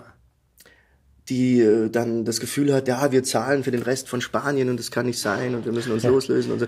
Aber trotzdem, ich finde halt, äh, in unseren Zeiten glaube ich, äh, dass wir eher zusammenwachsen sollten und uns äh, solidarisieren sollten. Und äh, also genauso mit Europa finde ich das auch.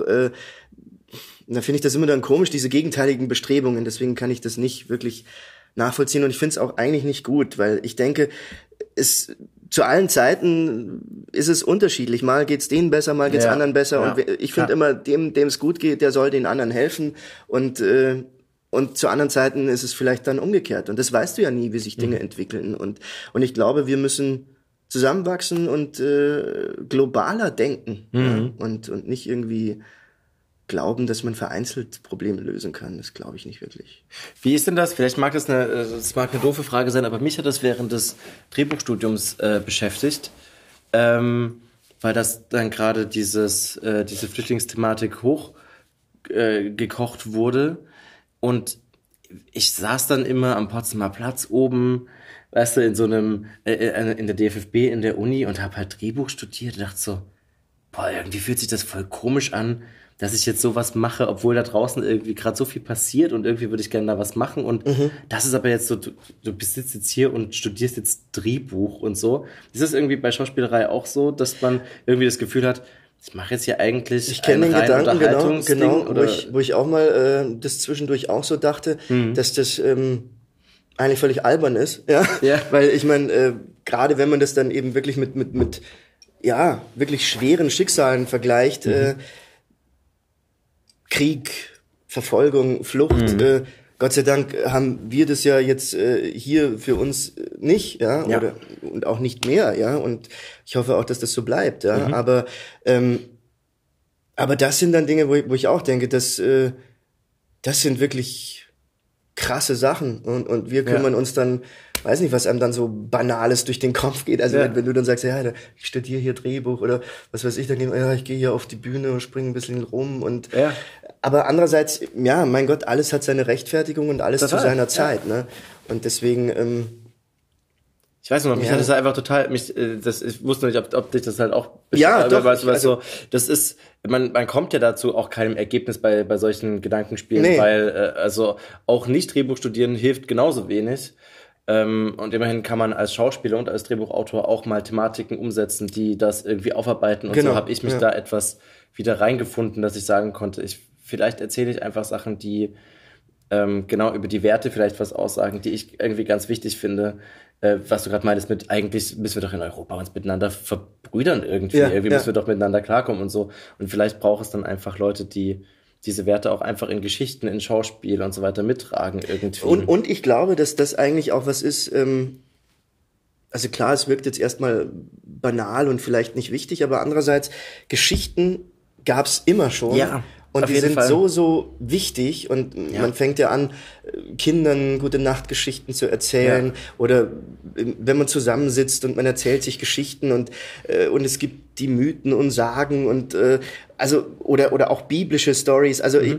Geschichte eine gute Story ist einfach extrem wichtig, ja. Mhm. Und, und ich glaube, deswegen darf man das auch nicht jetzt zu sehr bagatellisieren und sagen, äh, Leute, die Geschichten erfinden, schreiben, spielen ja. oder so, dass das nichts wert ist, das glaube ich nicht. Fall. Ja, also Erzählst du äh, äh, deiner Tochter äh, gute Nachtgeschichten, also selbst ausgedachte oder liest du vor oder äh, passiert sowas? Ich, ich habe viel vorgelesen, halt? ja, und dann irgendwann äh, war das aber so, oh nee, lass mal so, ja, äh, ja, ja. Äh, aber aber doch, als sie als sie klein war, da mochte sie das auch gerne hören und so. Ja. Aber irgendwann ähm, war das dann eher so von ihr, dass sie das dann auch nicht mehr. Äh, aber sie ist zum Beispiel leidenschaftlicher drei Fragezeichen Fan, also ja, äh, ja und und hört halt alles rauf und runter und kennt, glaube ich, also auch viel viel mehr mhm. als ich letztlich, ja, weil äh, ich damals auch nicht die komplette Serie hatte. Ja. ja. aber sie hört es doch schon über Spotify, oder? Oder hat sie tatsächlich auch die Kassetten und CDs da? Äh, wir haben äh, ganz, ganz viele CDs. Ah, okay. Ja, ja, cool. Genau, ja. ja. Ich weiß nur, dass meine nicht wiederum, auch die hört ganz viele Hörspiele und ein paar Sachen äh, sind aus der Bibliothek auch da, sind mhm. so CDs. Aber doch ganz viele Sachen auch einfach, was auf Spotify so verfügbar ist und so. Also, auf diesen also ich muss ja sagen, äh, ich bin da so ein bisschen vielleicht auch äh, oldschool. ich, ich mag halt äh, die Cover, ja, ich und ich mag mhm. das haptische und ähm, ja. weil wenn du dann auf dem Rechner oder irgendwie äh, so Sachen suchst und dann ah da da habe ich äh, dann so wenig Übersicht und finde es so schade und deswegen ich, ich habe auch nie so Büchereien wirklich dann für mich nutzen können, weil ich dann das Buch haben wollte. Ich ja, wollte das okay. in Bü ins Bücherregal stellen und habe es mir dann gekauft, ja. ja. Und ähm, und mit CDs eigentlich auch und also dann Hörspiele und so, dass ich dann gedacht, nee, ich möchte das äh, möchte es gern haben. Ja. Ich habe das ganz lang gemacht und jetzt ist mir vor einem halben oder dreiviertel Jahr irgendwann auch mal aufgefallen, als wir irgendeine DVD gucken wollten. Wir haben kein einziges Abspielgerät das ist, das ist, also wir haben halt, einen, wir haben halt einen Beamer und so ein, so ja. Apple TV dran, dass wir ja. irgendwie da so gucken können. und alle unsere Laptops, weil irgendwann haben kein Laufwerk mehr, können, ne? haben jetzt kein Laufwerk mehr. Das heißt, darüber habe ich auch immer meine CDs irgendwie dann auch angehört und so. Und wir hatten auch ganz lange auch in der Küche ein Radio, was einen CD-Player und einen Kassettenrekorder hatte so. Auch das ist kaputt gegangen. Jetzt haben wir so ein ganz, ganz altes einfach, was gar nichts mehr hat, was einfach nur Radio kann. Ja, ja. So, äh, da stehen. Und es, es ging nicht mehr. Ich, also meine CDs stehen jetzt noch da, aber ich kann sie tatsächlich nicht anhören und ich weigere mich irgendwie ein externes Laufwerk zu kaufen. Ja, stimmt. Das Laufwerk wird einfach abgeschafft, ne? Das gibt's dann nicht mehr. Ja. ja. Und wenn man nicht diese, ähm, und das haben wir halt nicht so ein Home Sound System, wo dann irgendwie so ein ja. Laufwerk und sowas dabei ist.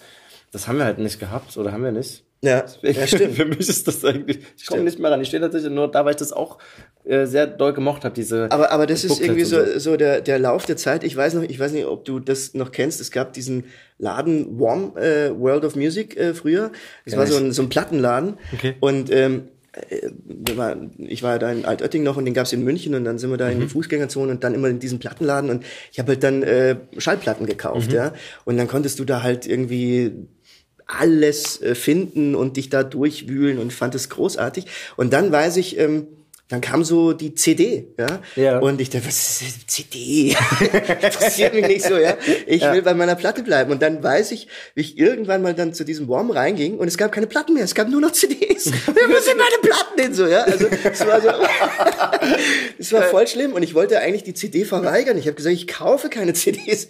Und dann habe ich gedacht, ja gut, äh, es wird mir aufgezwungen, ich muss Ja, CDs es kaufen, ja. jetzt, ja. Und dann weiß ich noch, dass ich dann tatsächlich sogar die erste CD gekauft habe, da hatte ich noch gar keinen Player. ja, also, naja. Nee, ich, äh, ich weiß noch, dass äh, als du diese ganzen Streaming-Sachen angefangen haben, mein Freund hat sehr, sehr bald irgendwie gesagt, boah, geil, auf jeden Fall, da finde ich ja ganz viele Musik und so. Und ich habe halt äh, früher gar nicht so viel abgefahrene Musik gehört und mir war das gar nicht so doll wichtig, so auf ganz viel Musik zugreifen zu können, sondern ich hatte ja die Sachen da als, Ja. als CD, die ich so gespannt fand. Und dachte halt, 10 Euro im Monat? Das ist halt ungefähr eine CD. Kaufe ich mir wirklich im Monat eine CD nochmal dazu? Und habe halt so erst überlegt und irgendwann war es dann so, äh, nee, ich brauche tatsächlich einfach jetzt gerade mehr Musik so. Und dann habe ich mir das auch irgendwie zugelegt und man hört einfach wirklich ganz viel dann damit. Man entdeckt auch ganz viele Sachen. Das ist eigentlich das Schöne, dass man, äh, obwohl es ja teilweise nur Algorithmen sind, aber welche abgefahrenen Sachen man auf einmal stößt und sagt, dieses Lied hätte ich niemals, niemals in meinem Leben gehört und es macht mir gerade ganz große Freude. Mhm. Ja, das ist super. Ja. Aber ähm, das muss man halt irgendwie toll finden und ich finde es auch überhaupt nicht schlimm, wenn man darauf gar keinen Bock hat, auf diese ganzen Streaming-Sachen. ja. Total okay. Ähm, jetzt muss ich äh, überlegen, wo wir hinkommen. Beziehungsweise wo wir abgebogen sind. Wo wir abgebogen Ähm, das, äh, wenn du aber nach Spanien fährst, das ist nicht nur im Sommer immer, oder doch? Ähm, Also, ähm, na, natürlich nicht zwingend, aber im Sommer, äh, wegen der Sommerferien, äh, bin ja ein bisschen äh, Ah, die Familie kommt mit. gebunden. Und meine Tochter kann ja nur, äh, wenn sie Ferien Ja. hat, länger bleiben. Und, Okay. äh, und da ist man halt dann so ein bisschen dem Feriendiktat der Schulen unterworfen. So, ne? Und äh, das ist doch auch schlimm.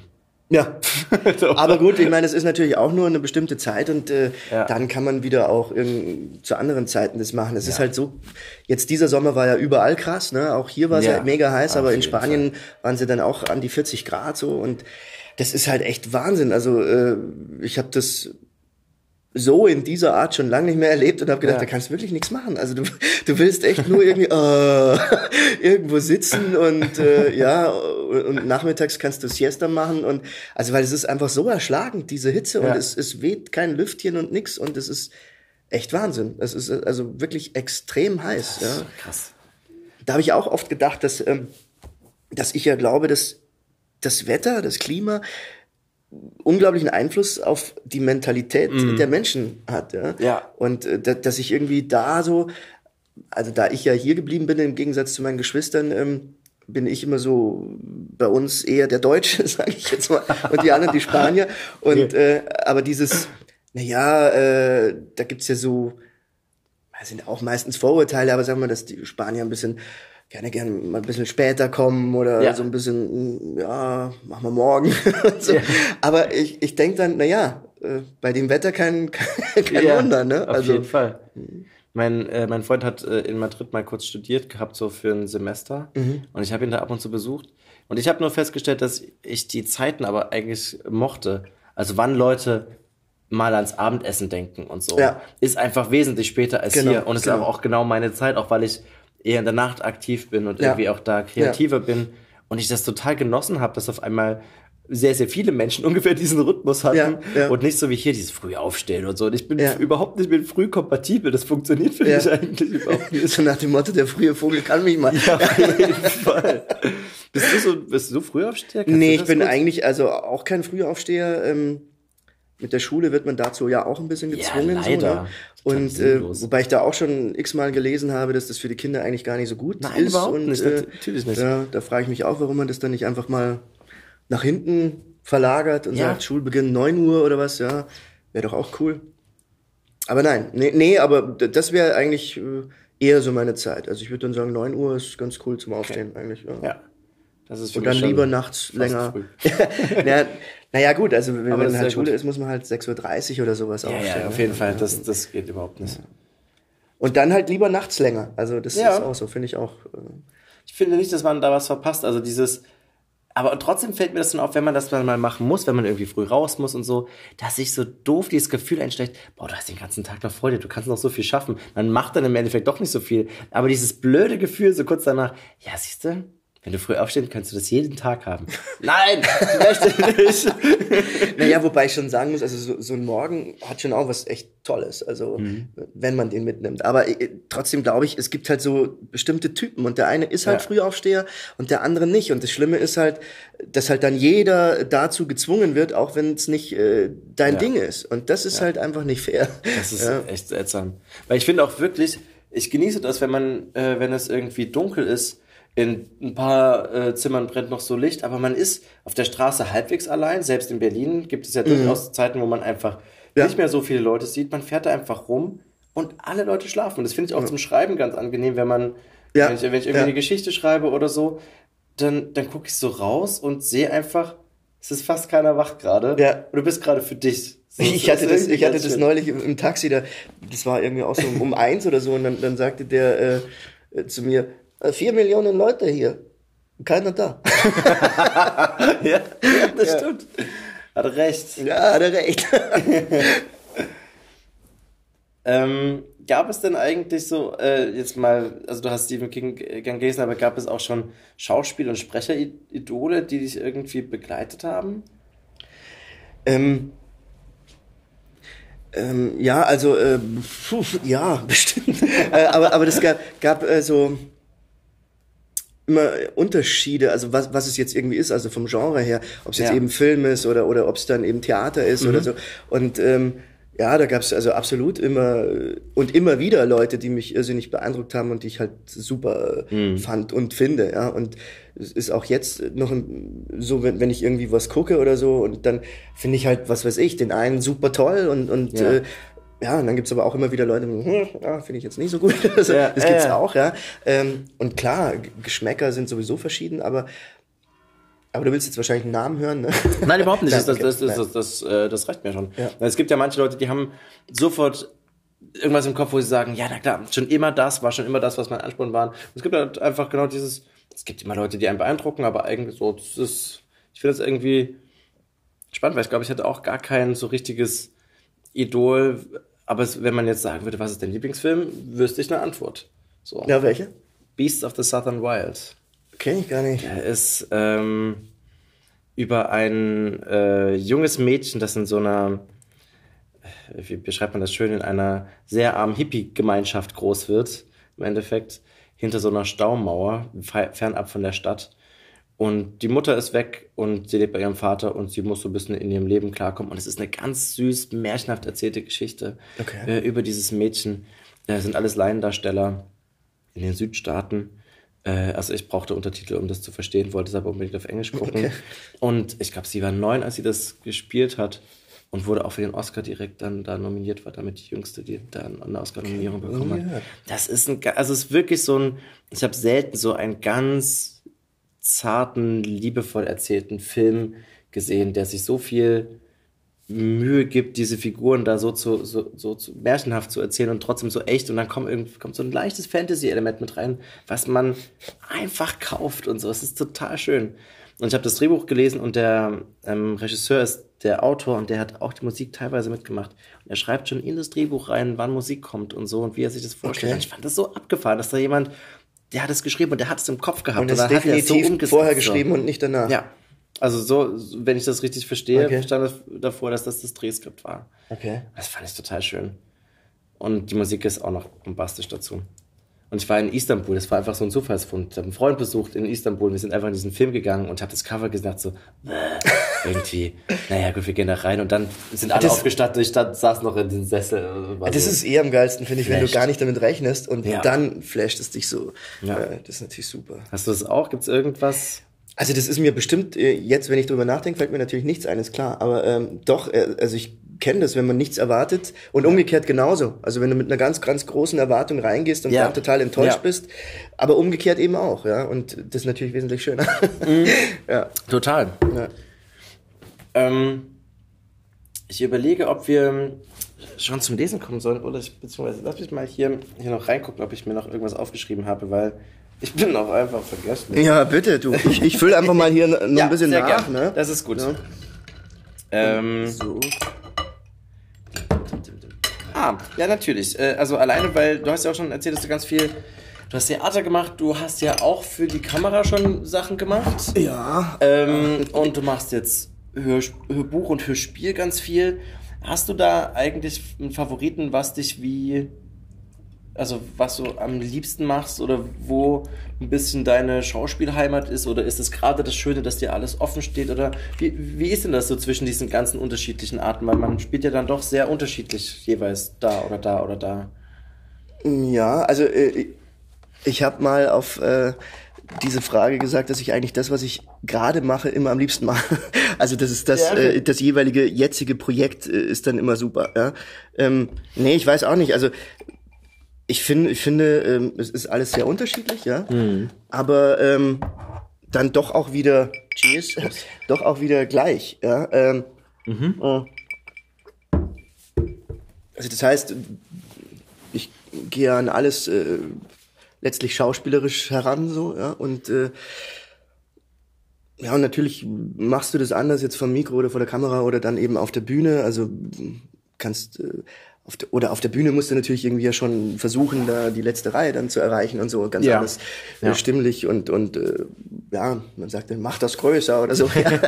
und äh, ja, und natürlich kannst du vor dem Mikro oder vor der Kamera viel leiser und und und anders rangehen. Ähm, aber ja, ich weiß auch nicht. Also ich mache alles äh, sehr, sehr gerne. Und das jetzt mit dem Hörbuch, äh, habe ich schon zu Anfang gesagt, dass ich gar nicht wusste, dass es das eigentlich gibt, so als Option und Möglichkeit.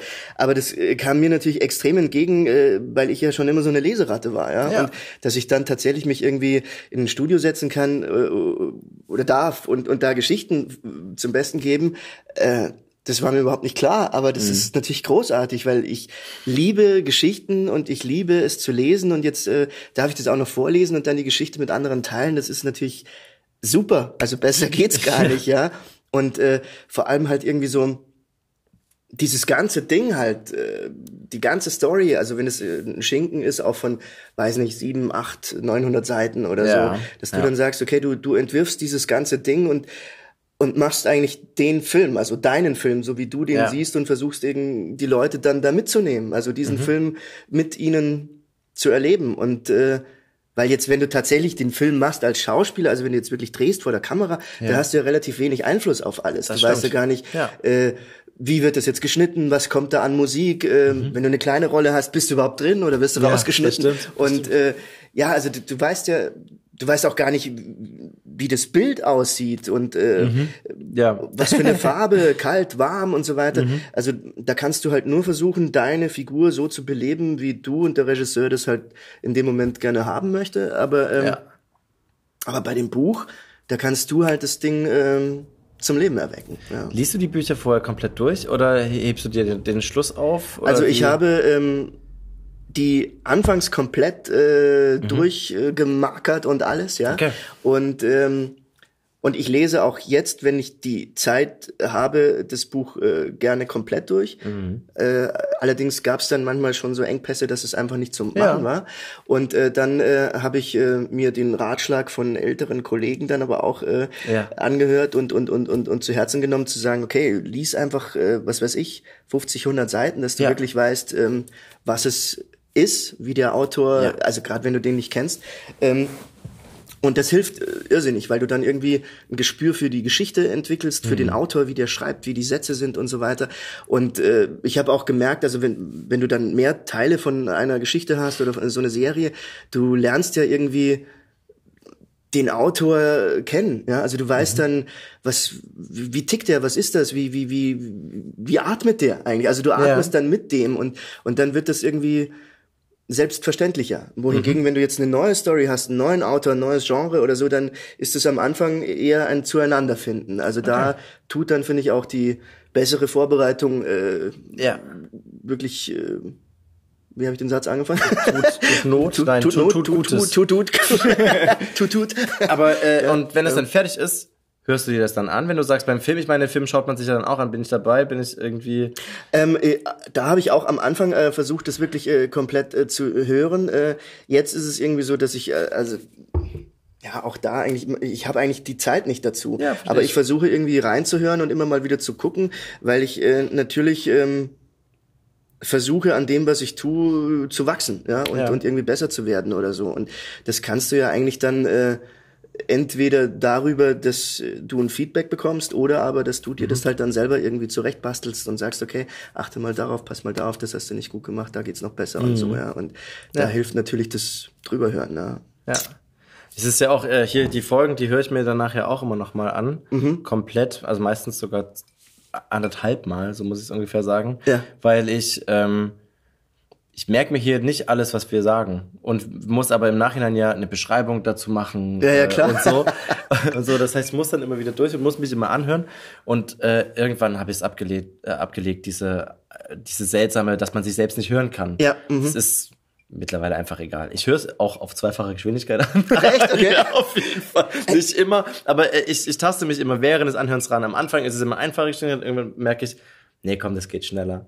Und kann mich so ein kleines bisschen Ey, das finde ich ja interessant, weil ich habe neulich ein Gespräch gehabt, da hat mir das jemand auch erzählt, dass die das irgendwie auf zwei oder ich weiß gar nicht, wie schnell geht's, drei, vierfach oder ich In, weiß nicht. in, bei der Audio-App gibt's auf drei, geht's bis dreimal sogar. Okay, ja, und dann, dass die das dann irgendwie so hören, weil sie dann mehr Geschichten schaffen Boah, in der krass. Zeit. Nee. Und, äh, ja, und, und ich dachte, okay, äh, aber andererseits musste ich dann auch wieder an den Blindenbund denken, mit diesen Lesegeräten. Ja. Das, das waren ja diese Stimmen auch, ähm, diese Computerstimmen, ich glaube, die sind heute wahrscheinlich auch besser, aber die dann, die konntest du auch einstellen von der Geschwindigkeit. Mhm. Und dann war das, was weiß ich, äh, wenn da irgendwie so ein Text ist, auf der Suche nach dem Dunkel durch der Straße Roland, der letzte Revolvermann Ah, an der. Stadt. Ja, und äh, Ja. ich habe überhaupt nichts verstanden. Und die haben gesagt, ah ja, alles klar, darum geht's in dem Brief so, weißt du? Und ich so, äh, okay, krass, ja. Also, also man gewöhnt sich auch an dieses Schnellere. Auf jeden Fall. Also bei äh, ich bei Podcasts kann ich das durchaus auch verstehen, wenn man das macht, obwohl ich das da auch nicht mache, dieses schnellere Anhören, dass man mehr konsumieren kann eigentlich. Aber irgendwann sagt auch mein Gehirn, es ist einfach vorbei. Aber bei ähm, ich brauche das ja nur als Gedankenstütze, deswegen komme ich da ganz gut äh, wieder also komme ich gut hin mit so zweifacher Geschwindigkeit, Ja, wenn ja. ich dann so und ich habe aber auch die Erfahrung gemacht, ich habe danach mit Leuten telefoniert und dachte, kommt mal Pod.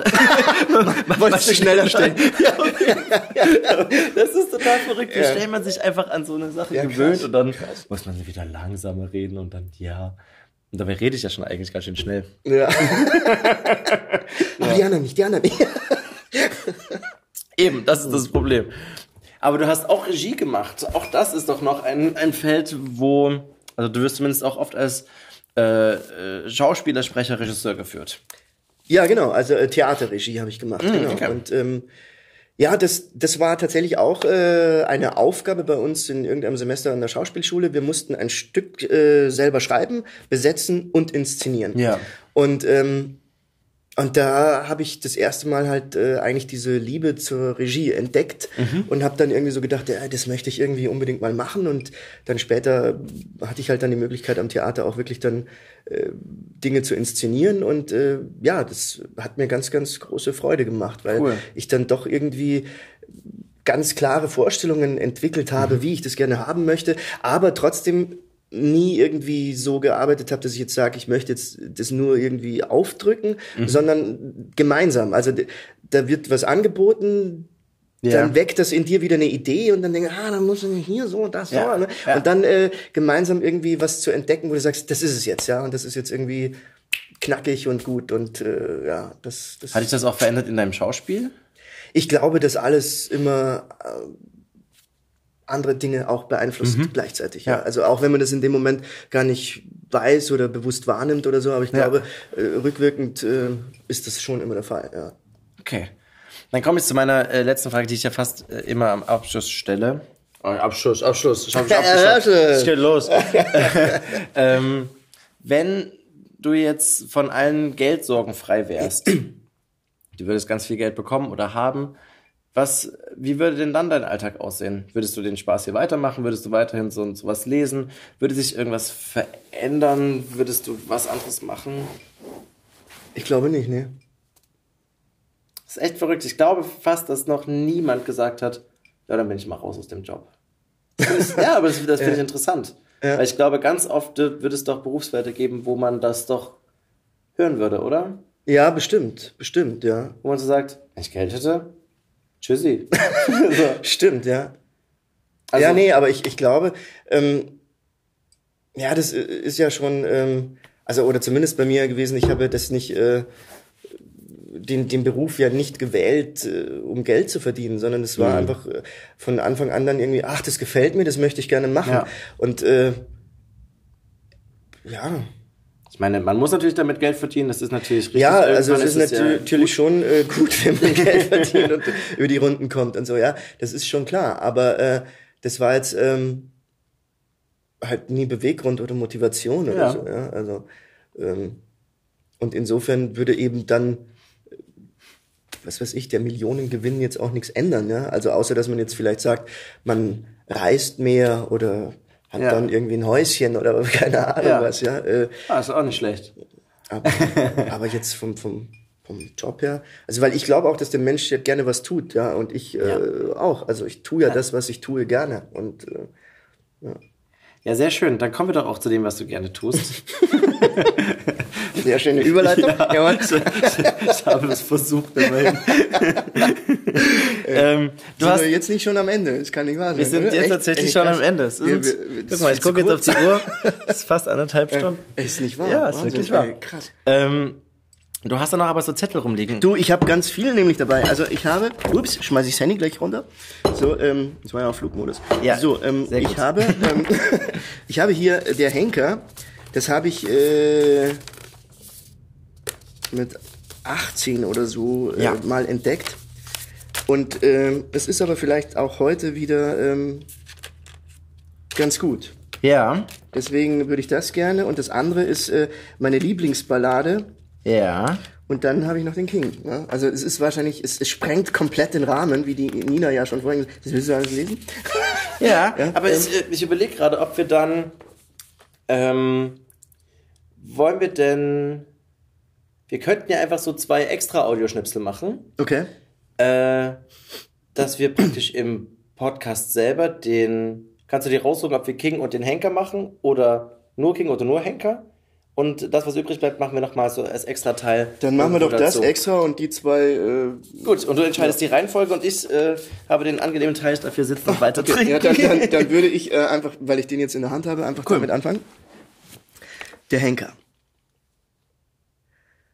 Der Henker kam in unseren Ort, und plötzlich roch es nach Gold, Blut und Mord.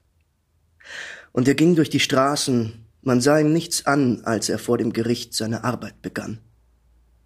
Der Galgen war klein und sein Balken nicht breit, so hoch wie die Tür und etwa so weit. Und wir fragten voll Neugier, wenn wir uns trafen, welches Verbrechen würde er strafen? denn er stand vor dem Galgen, in der Hand den Strick, und jeden von uns traf sein starrer Blick. Wer an ihm vorbeiging, der wurde ganz klein und hatte Angst, schuldig zu sein. Henker! rief einer plötzlich ganz laut. Für wen hast du den Galgen gebaut? Mit höhnischem Lächeln gab er uns drauf statt einer Antwort ein Rätsel auf.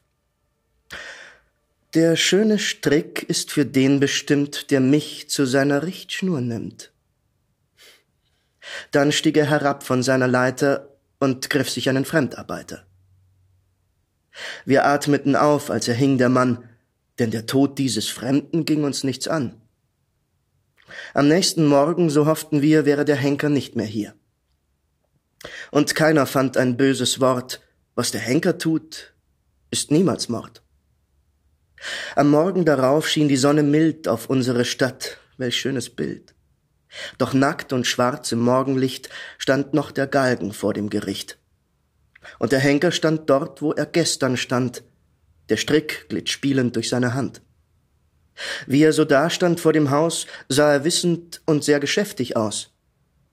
Wir riefen ihm zu, Denkst du nicht dran, was gestern geschah mit dem fremden Mann? Dann wurden wir still. Uns kam der Verdacht, der Galgen war nicht nur für den Fremden gemacht. Da lachte er nur und schaute uns an. Glaubt ihr denn wirklich, es ging um den Mann? Davon stimmt noch nicht mal die Spur. Das war nur ein Test für die neue Schnur. Aus dem Schweigen schrie einer, schämst du dich nicht? Da sah ihm der Henker voll ins Gesicht.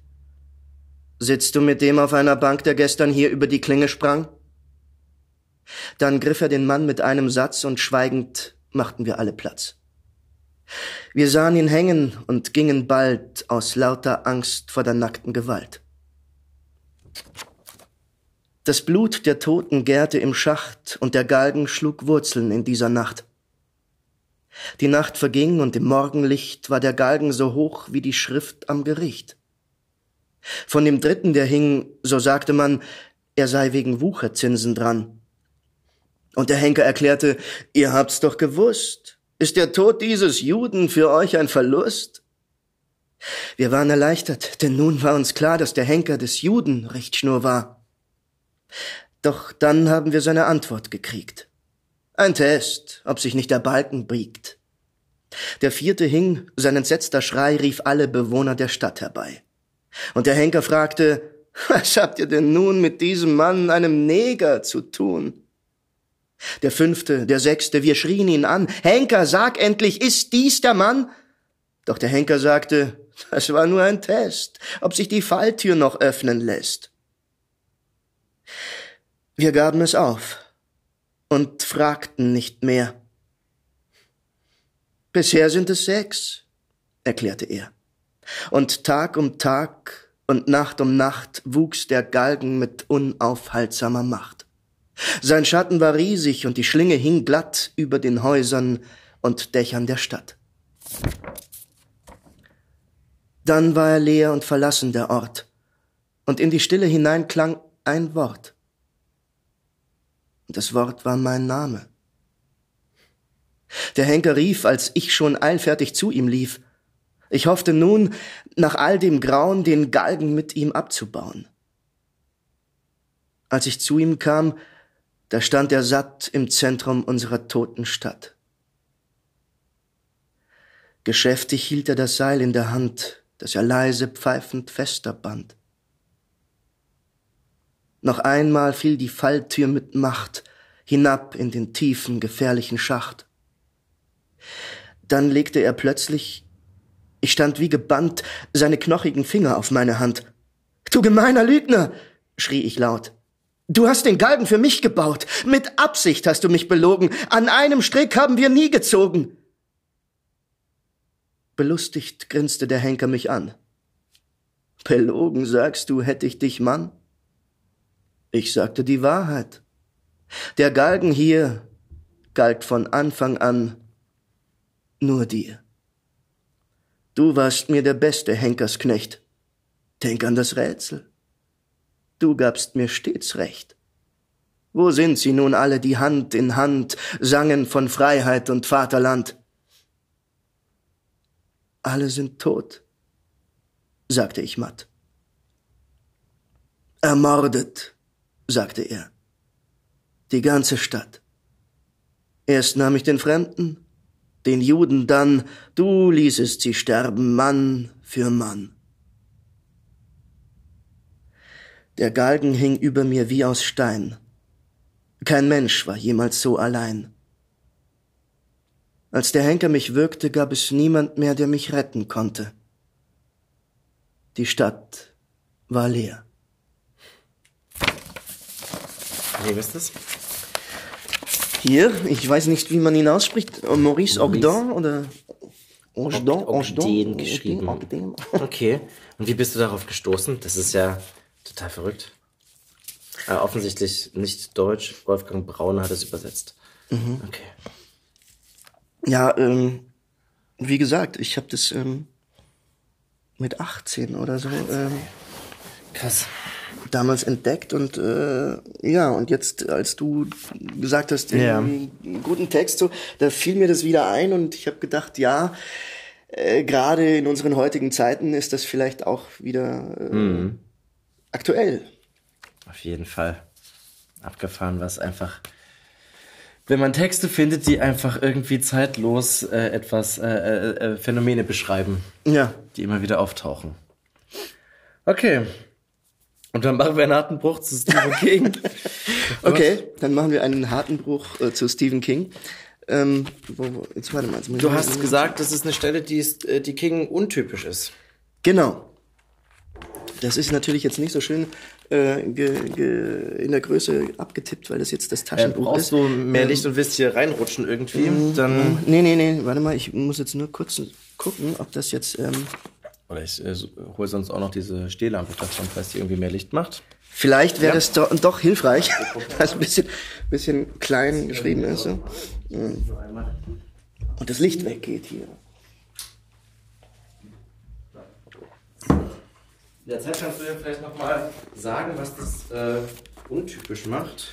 Ja, weil es eigentlich ein, ein philosophischer Text ist und mhm. man eigentlich, glaube ich, eher mit King Horror assoziiert und ja, äh, ja und hier ist aber ähm, ja das Ganze sehr ja nachdenklich und äh, wie ich finde aber sehr gut äh, auf den Punkt gebracht. Das muss ich nur finden, weil äh, wie man die anmacht, das weiß ich tatsächlich nicht. Äh, drücken. Jawohl, wunderbar, sehr schön. Es werde Licht. Zack, zack. Okay, ja, noch mehr. Uh. Okay. Sehr gut. Also äh, die Situation ist im Prinzip eigentlich äh, nicht so wichtig. Revolvermann und der Mann in Schwarz treffen sich da und und reden miteinander, äh, mhm. palavern, wie wie es äh, in der dunklen Turmreihe heißt. Mhm. Aber äh, ich fange jetzt einfach mal an. Äh, und vielleicht springe ich dann zwischendurch so äh, den Dialog der beiden, weil es eigentlich mir mehr um die Aussage ja. mhm. geht. Okay. Das Universum ist das große All und enthält ein Paradoxon, das so groß ist, dass der endliche Verstand es nicht begreifen kann. So wie das lebende Gehirn sich kein nicht lebendes Gehirn vorstellen kann, auch wenn es denken mag, es könnte es, so kann der endliche Verstand nicht das Unendliche begreifen. Die prosaische Tatsache der Existenz des Universums allein besiegt den Pragmatiker und den Romantiker gleichermaßen. Es gab eine Zeit, wenn auch hundert Generationen bevor die Welt sich weiter bewegte, als die Menschheit genügend technische und wissenschaftliche Erkenntnisse gesammelt hatte, dass sie ein paar Splitter von der großen Steinsäule der Wirklichkeit abklopfen konnte. Selbst damals schien das trügerische Licht der Wissenschaft, die Summe aller Kenntnis, wenn du so willst, nur in einigen hochentwickelten Ländern. Ein Unternehmen war in dieser Hinsicht führend, North Central Positronics, wie es sich selbst bezeichnete. Doch trotz der unglaublichen Zunahme von Faktenwissen gab es bemerkenswert wenig Einsicht. Dialog, Dialog, Dialog. ähm, sie entdeckten oder erfanden hundert andere wunderbare Errungenschaften. Aber diesen, aber dieser Reichtum an Kenntnissen erzeugte wenig oder gar keine Einsicht. Keine großen Oden wurden über die Wunder der künstlichen Befruchtung geschrieben. Das Kinderkriegen mittels gefrorenem Sperma oder über die Wagen, die mit Sonnenkraft angetrieben wurden. Wenige, wenn überhaupt jemand, schienen das wahrhaftige Prinzip der Wirklichkeit verstanden zu haben. Neues Wissen führt stets zu noch ehrfurchtgebietenderen Geheimnissen. Größeres physiologisches Wissen über das Gehirn verringert die Möglichkeit, dass die Seele existiert. Das Wesen der Suche macht sie dagegen wahrscheinlicher. Verstehst du? Aber natürlich tust du das nicht. Du hast die Grenzen deiner Fähigkeit zu begreifen erreicht. Aber mach dir nichts daraus. Das alles ist nur nebensächlich. Das größte Geheimnis, welches das Universum bereithält, ist nicht das Leben, sondern Größe. Größe umfasst das Leben und der Turm umfasst die Größe. Das Kind, für das Wunder nichts Ungewöhnliches sind, sagt, Vater, was ist über dem Himmel? Und der Vater sagt, das schwarze Weltall. Das Kind und über dem Weltall der Vater die Milchstraße. Das Kind über der Milchstraße der Vater eine andere Galaxis. Das Kind über den anderen Galaxien der Vater das weiß niemand. Siehst du, die Größe besiegt uns. Für den Fisch ist der See, in dem er lebt, sein Universum. Was denkt der Fisch, wenn er am Maul durch die silberne Grenze der Existenz gerissen und in ein neues Universum befördert wird, in dem die Luft ihn ertränkt und das Licht blauer Wahnsinn ist? wo große Zweibeiner ohne Kiemen ihn in eine stickige Kiste stecken, ihn mit feuchtem Tang bedecken und sterben lassen. Oder man könnte die Spitze eines Bleistifts nehmen und sie vergrößern. Dabei kommt man an den Punkt, wo einem eine erstaunliche Erkenntnis aufgeht. Die Bleistiftspitze ist nicht fest. Sie besteht aus Atomen, die umherwirbeln und kreisen wie eine Billion dämonischer Planeten.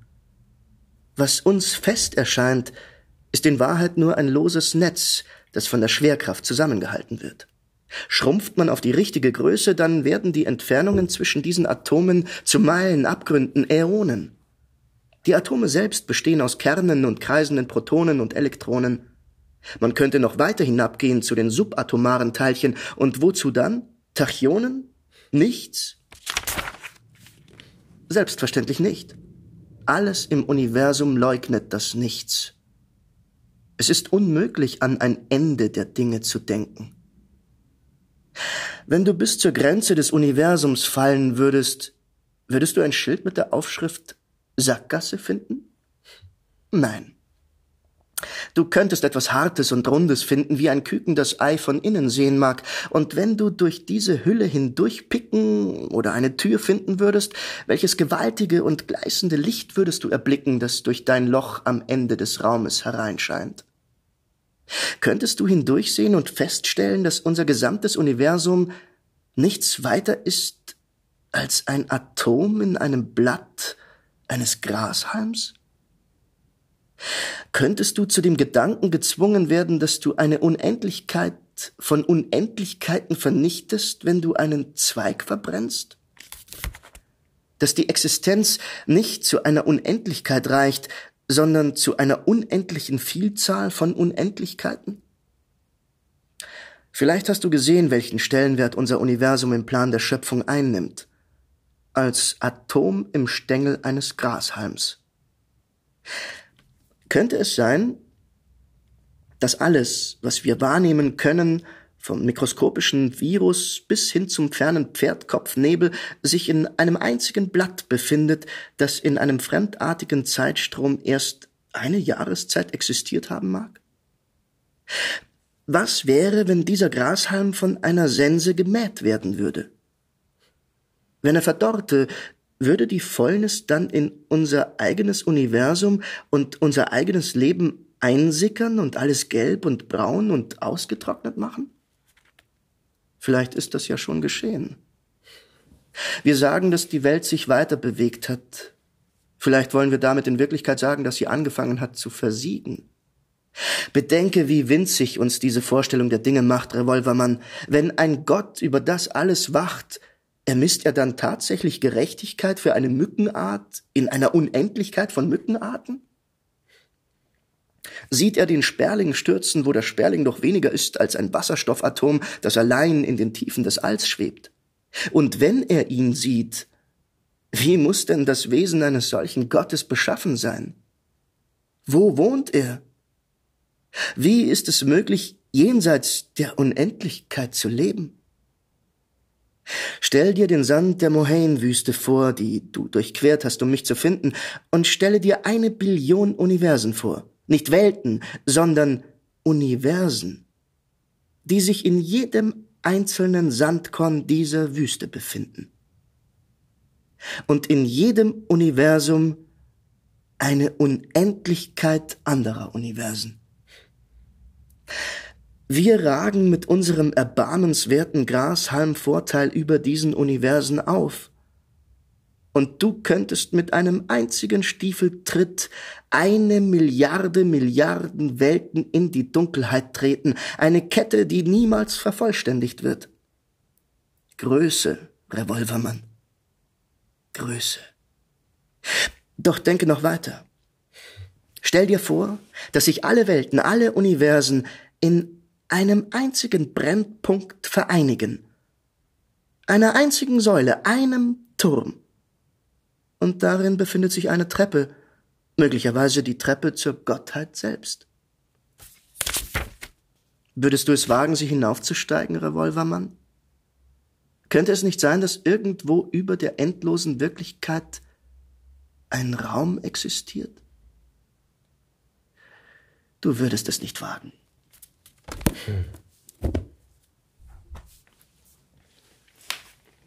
Abgefahren. ich frage mich, ich habe mich gerade wirklich dabei gefragt, wie lange musst du an solchen Formulierungen feilen, dass sie, wenn sie dann da sind, nur noch sitzen? Das ist total abgefahren. Krass. Und das hast du mit äh, wie vielen Jahren gelesen, das Buch?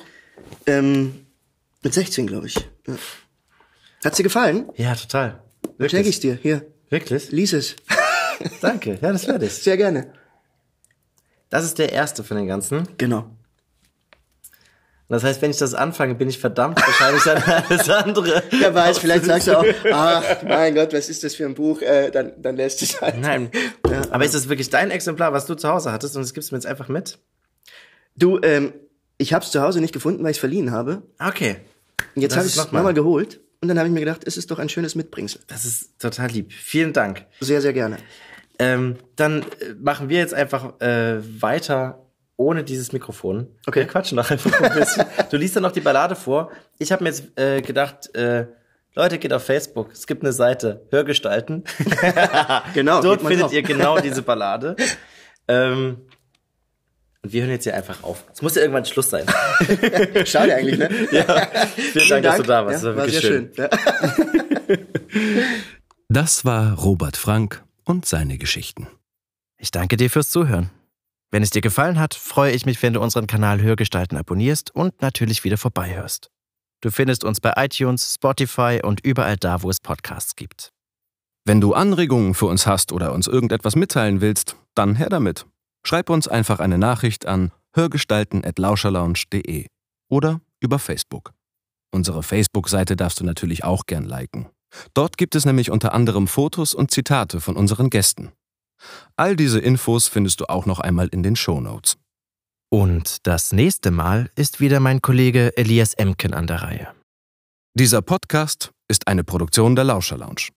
In den Podcast-Kanälen Lauscher Lounge Hörbuch und Lauscher Lounge Hörspiel findest du kostenlos die Eigenproduktion des Labels, aber nur für eine bestimmte Zeit.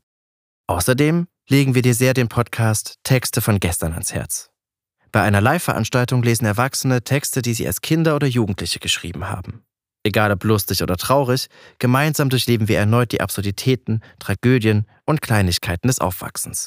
Wenn du keine unserer Podcast-Veröffentlichungen verpassen willst, abonniere einfach den Kanal Lauscher Lounge alle Podcasts. Also, ahoi, ciao, tschüss und bis zum nächsten Mal bei Hörgestalten. Shh.